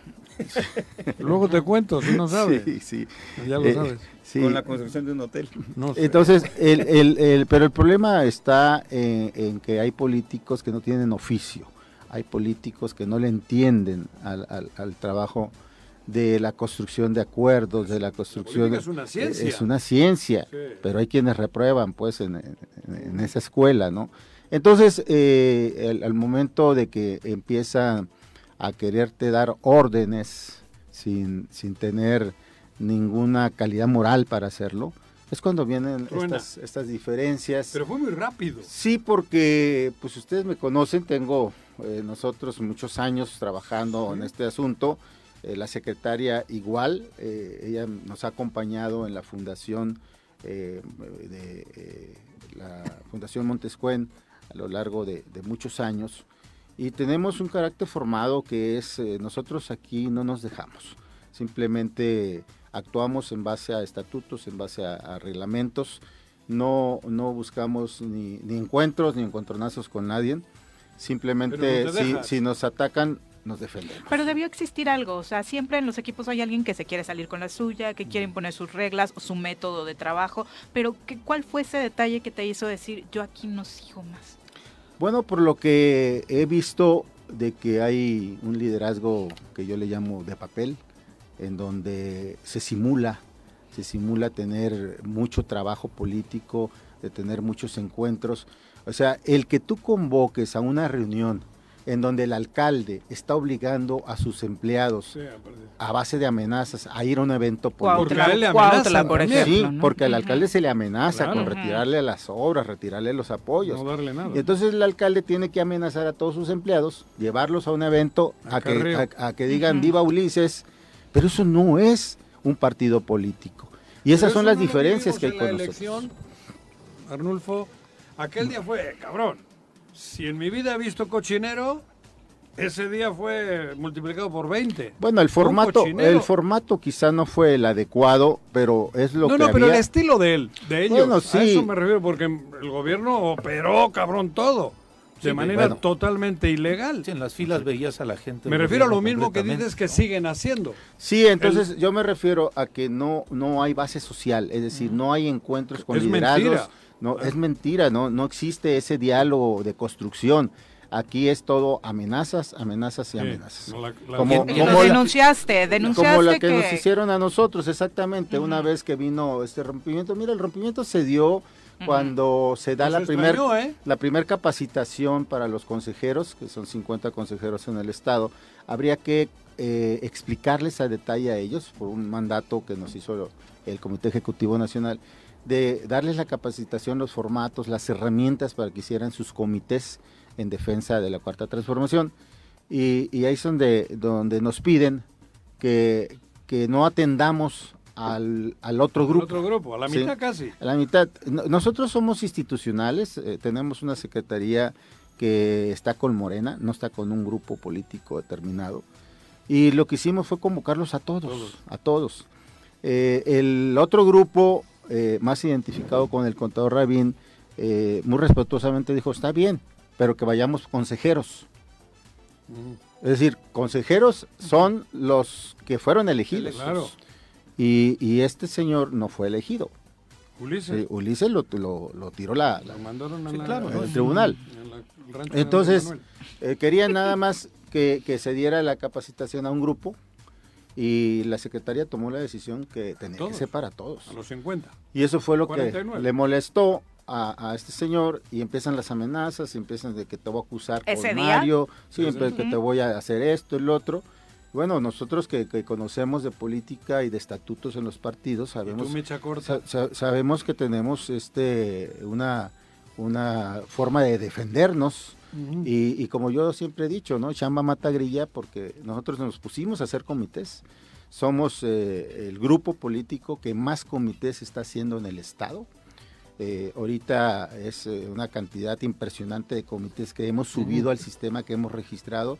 Tenemos miles de comités en proceso ahorita de subir al sistema, porque es, es medio complicado hacer el escaneo, subirlo, luego eh, estar tecleando los datos de cada militante Porque se le va a generar una credencial desde el CEN, una credencial como militante, y esos son los nuevos afiliados que va a tener Morena para que sean convocados en los procesos internos que Yo, vienen. yo quisiera remarcar tres cosas de, de la entrevista, Arnulfo. Primero, visualizar, Juanjo, que la forma en que Ulises ha manipulado y dado instrucciones en el gobierno del Estado, lo quiso hacer con los diputados anteriores en la legislatura en la que participé, que obviamente hubo un, un freno, que, que precisamente quiere tratar como empleados a los aliados. Haces una alianza con él, trata de mandar al interior de, de Morena y, ver, y metes un- una distancia. En ese entonces ese cabrón, perdón, el señor Ulises no era nadie aquí. No, ni- ahora ya lo y es. ahora tampoco. Pero no. qué bueno que lo que está Es pasando el gobierno- tampoco. El problema es ese. No es ni, ni del gobierno, no es ni funcionario y no es ni de Morena. Pero qué bueno que Entonces, existen ¿por qué cosas como las que está haciendo todos, Arnulfo, joder? que le Ustedes pararon el carro. ellos también, todo el mundo, cabrón. No, no lo están aguantando. Es Dos. un títere acá, ¿por qué le tenemos que aguantar si él no tiene nada que ver con Morelos? La bueno, aguanta que le por Le cosas como, de correr de Morena. como El- las que ¿Quién le Pepe? Arnulfo. ¿El Acabas, tribunal qué, madre? Tribunal acabas de decir, eh, Arnulfo, había presiones eh, de no dar apoyos a los alcaldes. Has denunciado también que había presiones incluso contra ti de tengo todo el aparato mediático y se va a ir en tu contra. El aparato mediático, el aparato de la policía del gobierno. ¿Amenazas? Sí, amenazas y es por eso que nosotros dijimos vamos a presentar las, la- las denuncias correspondientes tanto en la Fiscalía General del Estado como en la Fiscalía Anticorrupción. ¿Por qué? Porque se están utilizando recursos del Estado, del gobierno, para pagar algunas, eh, eh, no sé, eh, publicaciones que se están haciendo, denostando a nuestra. Sí, y entonces el atacar a una mujer, el cuestionarla, el desacreditarla ante la opinión pública, pues eso es violencia política de género. Y este señor lo vamos a denunciar por violencia política de género ¿A quién? a Ulises. Ulises. Eh, ¿Por qué? Porque, porque está documentado lo que hizo. Aunque quiso borrar todos sus comentarios en el Facebook, pues ya están grabados. ¿Qué papel juega el Jus- gobernador justamente en todo esto, eso, Arnulfo? fíjate. Pues eh, la operación se la ha dejado totalmente el gobernador a Ulises, la operación política, y eso es lo que nos tiene eh, enfrentados en el Estado, una división enorme. Eh, yo no me voy a meter con el gobernador porque eh, son cosas de gobierno aparte. Eh, yo sí puedo opinar en el tema de Morena porque soy militante de Morena, pero el gobernador, él sabrá por qué deja que su hermano esté utilizando recursos públicos para ataca- atacar a militantes de Morena. ¿no? De alguna u otra forma lo está avalando. Ahora, dentro de Morena, ¿tu grupo qué representa? Pues es un grupo que representa una tercera alternativa. Eh, nosotros eh, hemos construido acuerdos con todo mundo. Hemos llamado a todos los consejeros, los hemos invitado a trabajar. Eh, quiero felicitar a algunos consejeros eh, que están haciendo un buen trabajo con sus comités. Eh, actualmente eh, ya, ya se empieza a mover esta cuestión de, de la, de la política al interior de Morena. Tenemos un programa nacional de afiliación. Este programa se, se, diseñó para que en el estado de Morelos se incorporen más de 600 mil militantes a la base morenista. Imagínense un partido con 600 mil militantes, Ya pues tienes ya, el ya tienes el el, gobernador la- a huevo. el- gobernador. Entonces, ese es, imagínense de qué tamaño es la responsabilidad de la Secretaría de Organización que tiene que organizar, tiene que eh, ir puerta por puerta en cada sección electoral, eh, en las 920 secciones del Estado. Tenemos que ir, tenemos que platicar con la gente, convencerlas de este proyecto. Entonces, eh, eh, vamos a hacer el partido más fuerte en estructura en el Estado de Morelos. Pero va a poder caminar junto a esa Yo- estructura, yo quisiera los antes de que viejos, los comentaras eso, la, la trascendencia de lo que es la Secretaría de Organización. Para quienes no conocen la estructura de Morena, eh, ya en una definición nacional, cuando estaba eh, eh, Xochitl Zagal como secretaria de Organización a nivel nacional en Morena, precisamente el manoseo que hubo en las afiliaciones y al padrón dio como consecuencia que se iniciara el proceso de que se volviera a afiliar y se abriera Morena para todos. ¿A qué voy? La Secretaría de Organización, que es parte del equipo, y los consejeros que son afines a Arnulfo, es el único canal para poderse afiliar a Morena y, poder ingresar. No puede afiliarte ningún consejero, no puede afiliarte el presidente del partido, nadie excepto la Secretaría de Organización. Entonces, eh, la importancia y la trascendencia que va a tener la Secretaría de Organización en el Estado, Arnulfo, va a ser base. Entonces, eh, quien quiera afiliarse tiene que entrar ahí y esperemos que, que con tu participación ahí, pues obviamente no se malverse esta información Así es. y que suceda lo que sucedió con Gerardo Albarrán, que ellos detenían el tema de las afiliaciones, no permitían No, que, que fue se una afiliara. determinación nacional, ¿no? Fue una determinación Eso, sí, nacional, pero, pero no podías tú afiliarte a Morena Ujú. si no pasabas 20 filtros. Bueno, sí.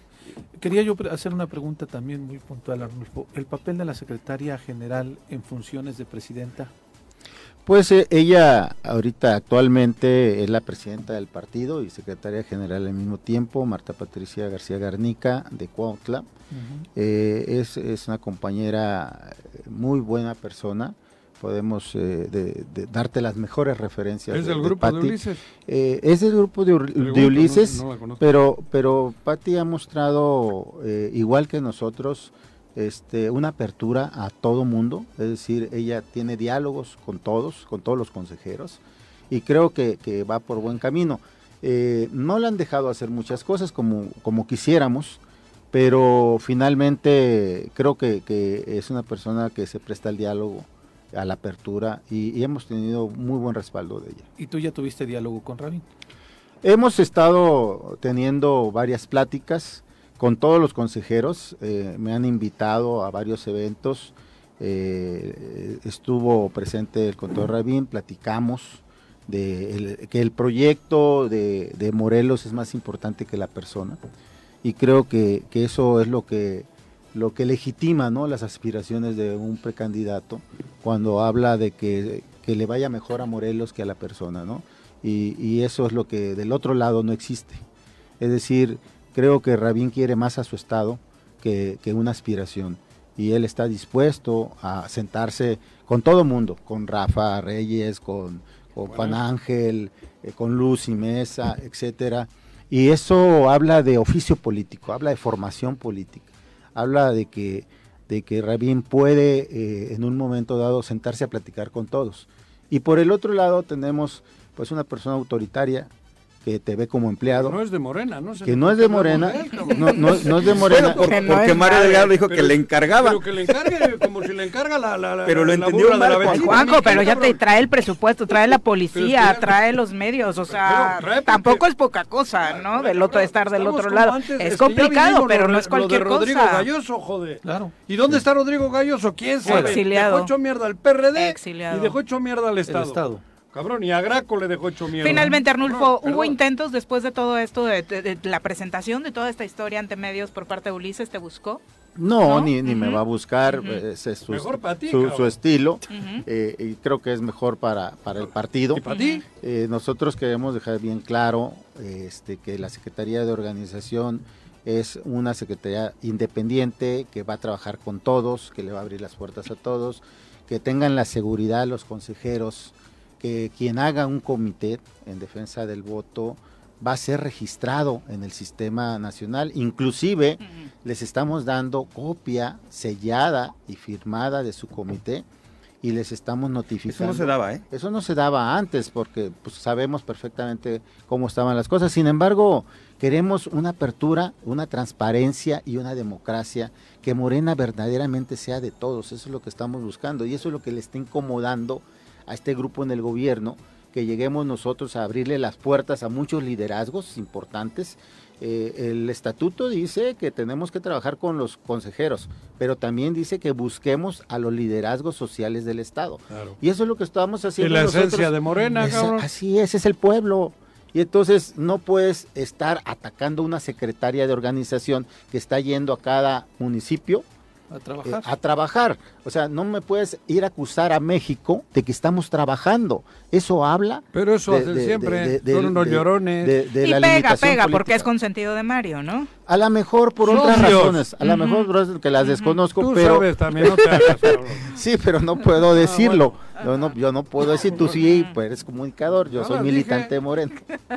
Finalmente, ¿qué mensaje le dejas a la gente de Morena en Morelos? Pues eh, desearle lo mejor para este próximo año, que, que se cuiden mucho, sobre todo ahorita de los fríos y de los asaltos, porque están a la orden del día. Pareciera que no hay policía. Seis de la tarde no encuentras ninguna policía en la calle. Ni a las cuatro. no, ni, ni a las 12 del día. O sea, ah, o sea, tenemos un grave problema de inseguridad que hay que señalarlo y decirle a la gente pues que se cuide mucho, que, que confíen en Morena. eh, la política sí tiene remedio.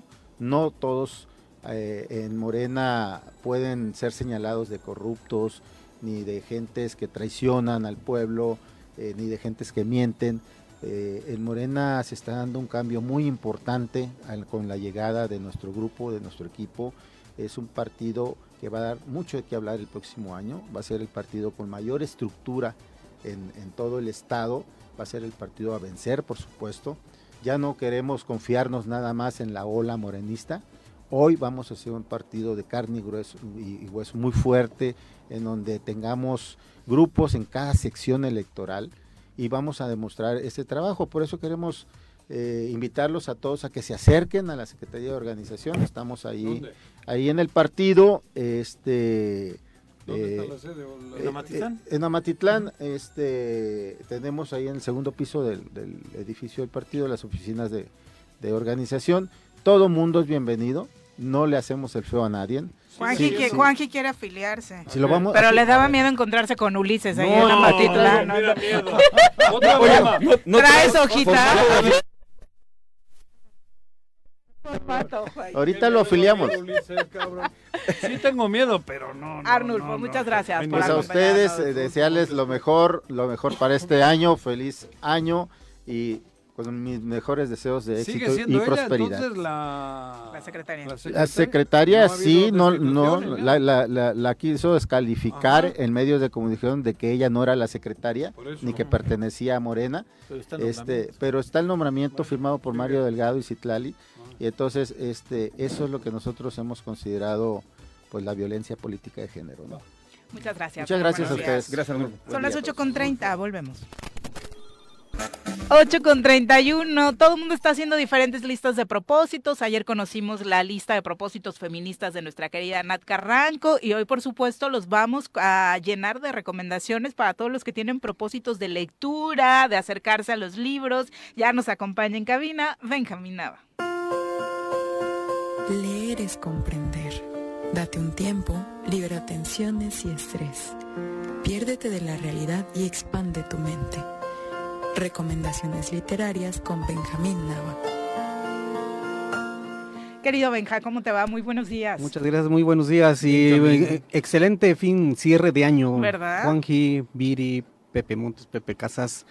Y con eso, este, tomando, tomando este, las vidas precauciones con las de inocentadas de hoy, Sí. vamos a hacer, o las de ayer. señor. Me llevan cuatro hoy llevan cuatro.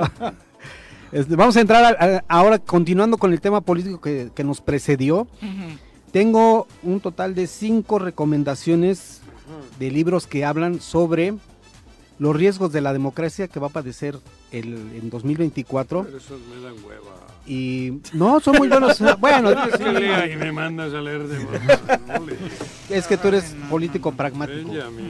Oye, nosotros- autor Ulises Bravo. Nosotros, no, nosotros que somos este, políticos este, No, ese teóricos, Ese lo que estamos. escribió ya lo borró. Ah, ya. Sí, pero porque además me Pero- metía al, al Facebook de Arnulfo porque quería preguntarle algo ya- sobre lo que puso Ulises y ya lo borró. Entonces no hay libro de Ulises, yo creo. Eh, no, no hay libro. Pero fíjate que, que eh, precisamente esos ¿Cinco libros libros explican, Hablando, hablando de la democracia, ¿o qué? no, sobre los riesgos que, que está corriendo la democracia ya de, ya de antemano, no, no que se vayan a ¿En México o a nivel internacional? A nivel internacional, porque son, son Es que- tendencias, fenómenos a nivel global. Ajá. No, no nos Eso de espantemos de qué está pasando aquí. Creo que nos la han metido porque... Sí, ¿Quién exactamente, dice que esto es engaño. democracia? Sí, Por eso te digo, cabrón. Sí es que- bonita la creo que es griega la palabra, ¿no? Sí, sí, demos, Es muy bonita, el, cabrón. el Pero que el pueblo. sistema El político este sea democrático, Pues hay precisamente, un pinche abismo. pues fíjate, para Pero eso bueno. precisamente explicar ese, ese fenómeno que estás describiendo, Juanjo. Ajá.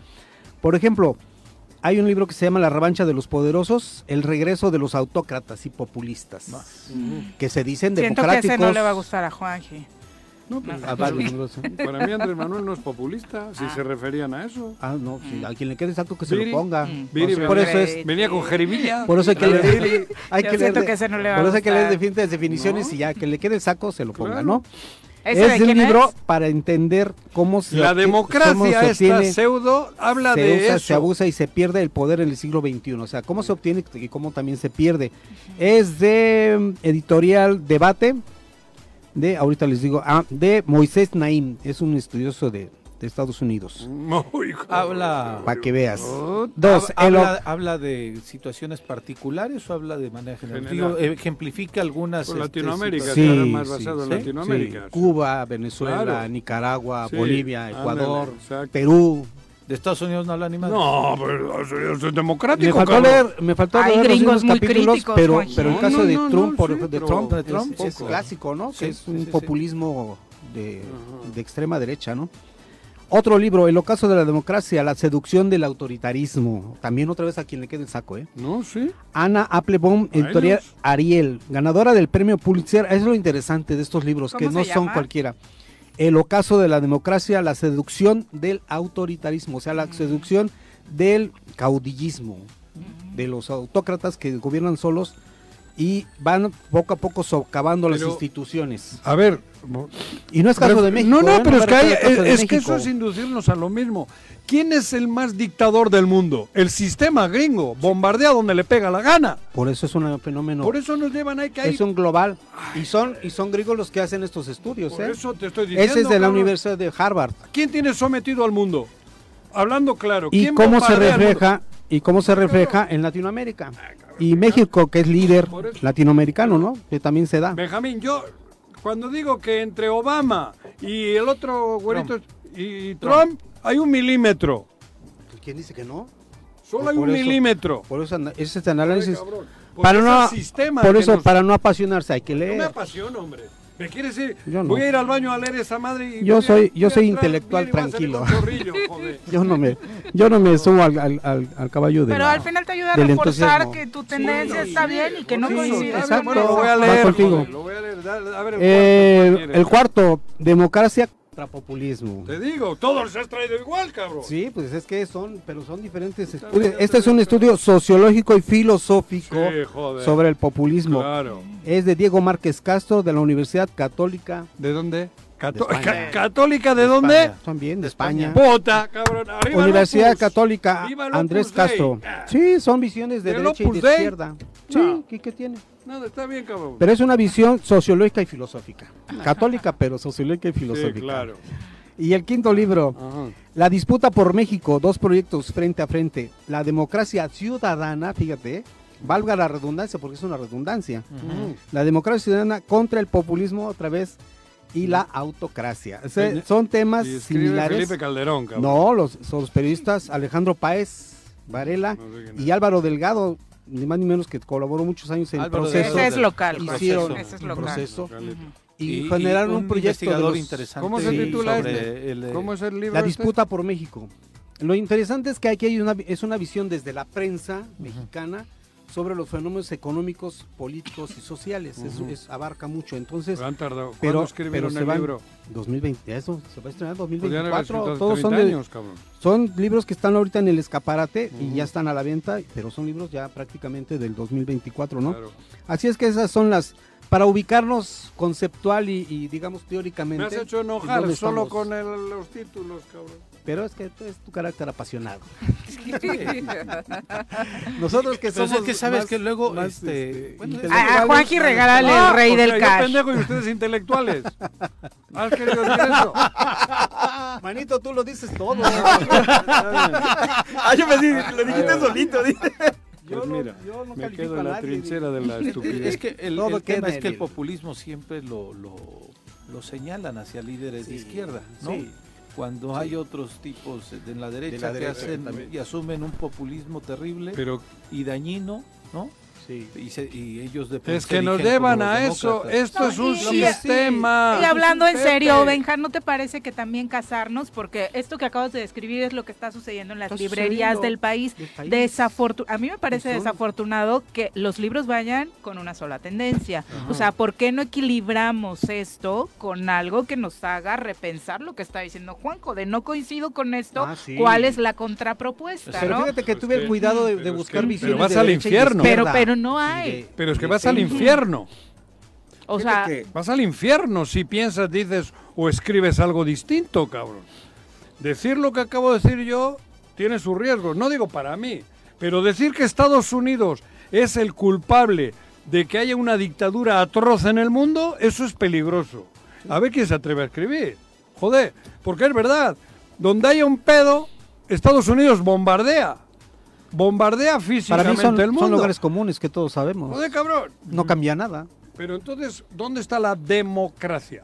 En la participación de la gente Sí. y, con, y con lecturas como estas. ¿Y qué, tiene que ver. Libia, la gente en Libia? ¿Para qué este vaya mandado a bombardear Libia? Bueno, te voy a decir, Joder. hay que, Bueno, va. hay que pensar globalmente y actuar localmente. Desde luego. Eso es- y hay que No, tomar una postura, Pero ¿no? por eso te estoy diciendo, todos los libros van enfocados a que populismo, la gente, que no cae, que borrego. No, no, borrego es el mundo. Borrego Insisto, es el mundo son porque. conceptos tuyos, Hay un. No, mío, joder, ah, yo estoy Pero el inventando que la literatura se está de- enfocando en este tema del populismo refleja también el miedo que tiene el gran capital Las precauciones que debemos este tomar, tema, ¿no? Sí, sí, claro. ¿Qué está pasando claro, en Ucrania-Rusia? ¿Desde cuándo es Ucrania-Rusia? Es Estados Unidos-Rusia. Pues Lo vimos eso- la semana pasada con el presupuestazo que le dieron a Zelensky. Fenómenos ¿Quién que- metió la, ot- la ONU o la OTAN o la madre allí, güey? cabrón? Oye, Aquí güey. lo importante no es estar de acuerdo. Lo importante es el respeto a las opiniones diferentes. Por eso. es- El por debate de las ideas. Pero te bombardean. ¿no? Y yo Pero qué respeto si ver, te bombardean. Bueno, si hablando. permites, tomando la palabra reflexión que toma Viri y el, el marco de lo que nos comenta Benjamín, agradecerles, Juanjo, a todo el equipo del Choro Matutino, será la última vez que participo con ustedes. Eh, me acaba de invitar el gobernador a ser parte de su gabinete, me está invitando a ser coordinador de la gobernatura, Ah, eso me va a impedir tener algún comentario en contra de Ya él. no vas a poder Quisiera agradecerles a todos su participación. Gracias por estos días. Pues yo lo ayer me llamaron a mí. Pero a Juanji le llamaron para invitarle unos mariscos en tía Licha. aquí a El tía Licha. Eso, me invitaron a comer. Un al tía cóctel de Licha. camarón. ¿Ah, sí te invitaron? Benjamín, entonces, cinco libros. Cinco libros, nada más y nada menos. Pues eso es. No, no, está a- bien, está bien. Que lo manifestemos, ¿no? Y que, Y que lea la gente. buen- Leer es bueno. cierre, ¿no? Broche de oro de Pepe Casas. Yo comparto Para- que leer libros con el papel en la mano es buenísimo. Au- Aunque yo cada día hago menos o hago poco.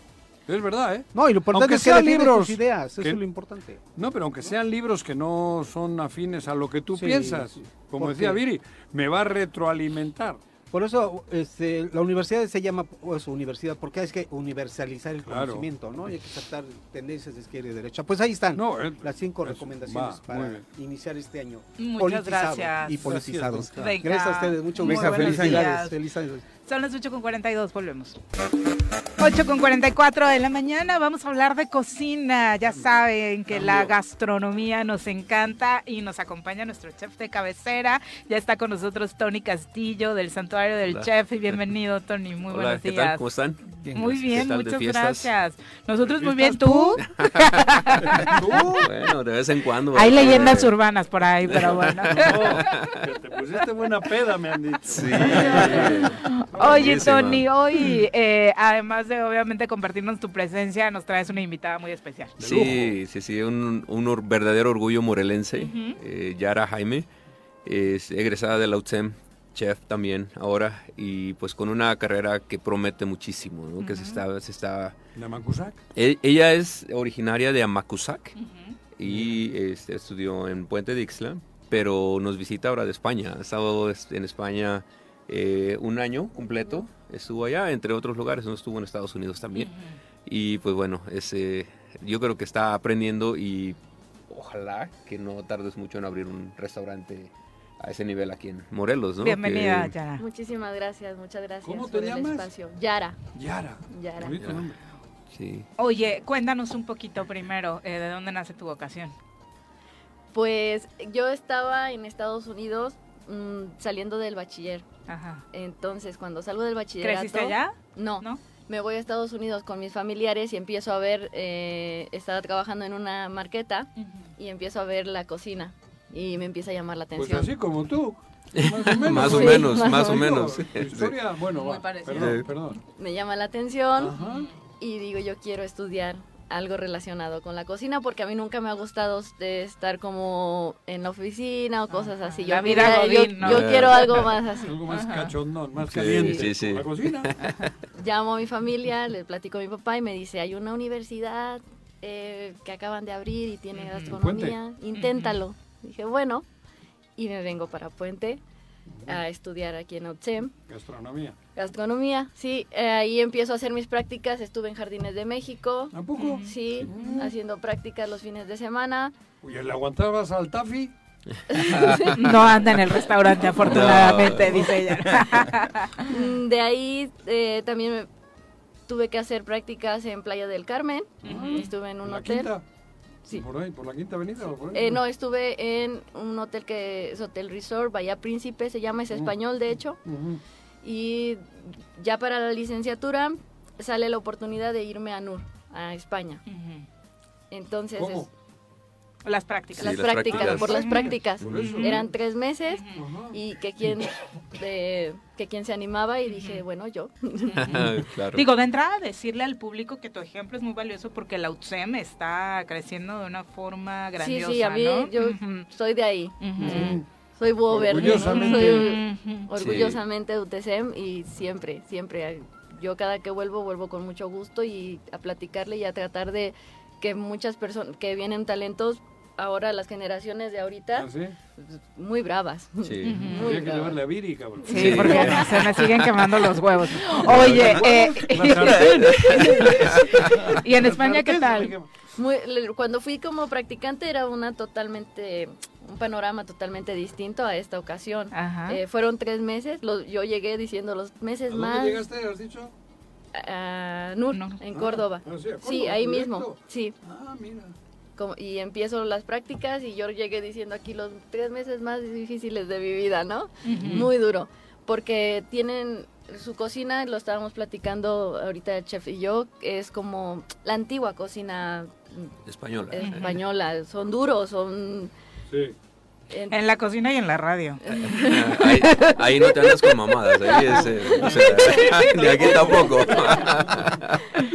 Entonces regreso y me voy a Estados Unidos otra vez a, trabajar en la cocina. ¿Ah, sí? Viene lo de la pandemia. ¿Te sirvieron esos tres meses? Sí, claro, totalmente. duro Duro, y- duro.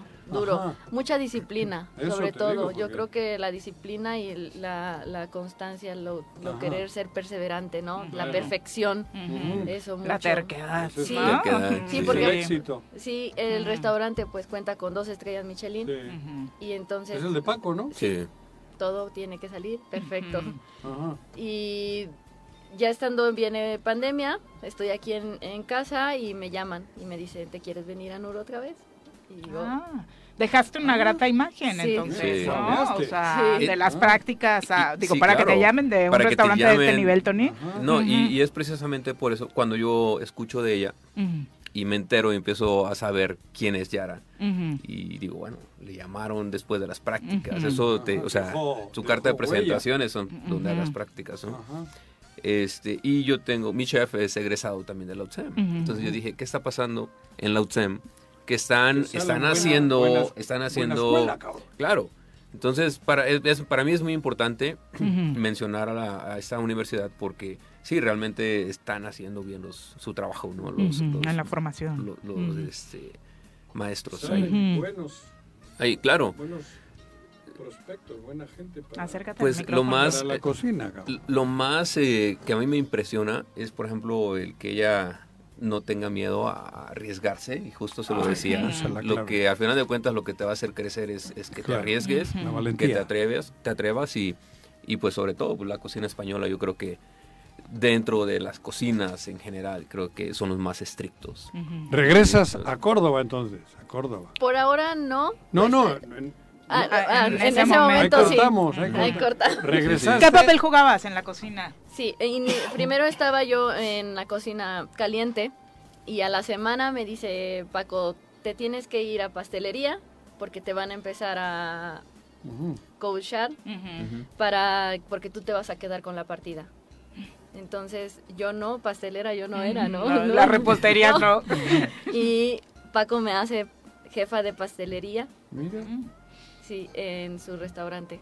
Y ese fue el... eso es de una- entrada un reto. una un reto, un reto con mucho miedo, lo que estaban hablando, a mí el, eh, el miedo en mí actúa como de, en lugar de frenarme, Claro. me Impulso. empuja, Claro. me empuja, siempre ha sido así, el miedo siempre existe, Sí, pero a mí es, me, me empuja a agarrar el reto y a decir, puedo. Claro. ¿Por qué cuando ya pasaste, que he escuchado con muchos chefs de cocina caliente o eh, esta, esta parte como ustedes le llaman, la repostería, eh, que les parece un poquito más simple y por eso no le quieren entrar o, o cuál es... eh, Yo creo este, que es ¿no? más complicada. Es más Ah, es más es más complicada. complicada. Es más complicado. Pero yo siempre he dicho, cuando tienes talento para la cocina salada, difícilmente te vas a te vas a, a interesar en, en- En la en dulce. sí, en la pastelería, porque es, es es uno u otro. Es muy raro el chef que te diga, Que domina los dos. sí, normalmente en mi experiencia. La mayoría de chefs que tienen restaurantes terminan contratando un chef pastel- pastelero porque realmente el fuerte no es la pastelería. ¿no? Puede ser la comida, sí, pero es muy complicado. ¿Y tú en Y cuál te vas a quedar? Pues ya ahorita ya. Ella, ella tiene, dos- tiene la ventaja de que no sabes si ya, freír no los sé, huevos no. o batirlos, cabrón. Para hacer merengue. ¿Han hecho algo juntos?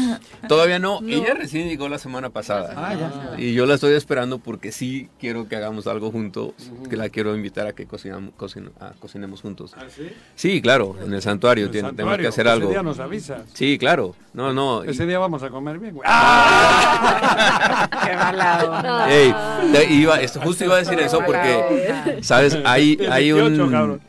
Normalmente se cree que, que en un restaurante el chef debe ser hombre. Ajá. Siempre, ¿no? O sea, como que es la mentalidad de la vieja escuela y la nueva escuela todavía. Pero, pero me gusta mucho... lo impusieron, cabrón. Sí, pues esos cabrones, todo Sí. cambia, ¿no? Ajá. Pero este me gusta que Yara se está atreviendo mucho, ¿no? Y está dejando una, una imagen bien, bien grande. ¿Cuántas Y pues- mujeres tienen estrellas Michelin? Una, solo una. Pocas. En el mundo. hablo. Porque casi todos, digo en serio, una. ¿eh? casi todos son hombres.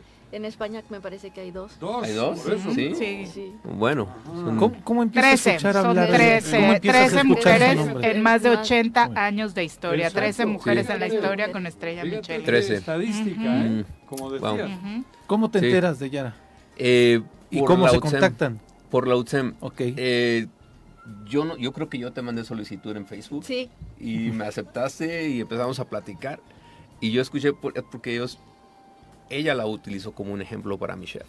Y siempre le estoy diciendo, mira, ve lo que está haciendo Yara, ve lo que está haciendo Yara.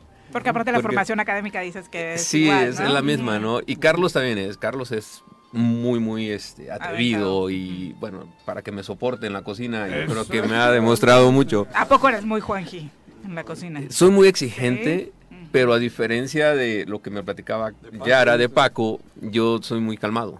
Soy muy calmado en cuanto a temperamento y Las carácter. expresiones y eso, ¿no? Sí, claro, con mucho respeto. Pero sí soy muy exigente. O sea, sí me ha tocado que tirarle cosas, ¿no? Porque no, no me gustan. Claro. Entonces, eso sí, la formación.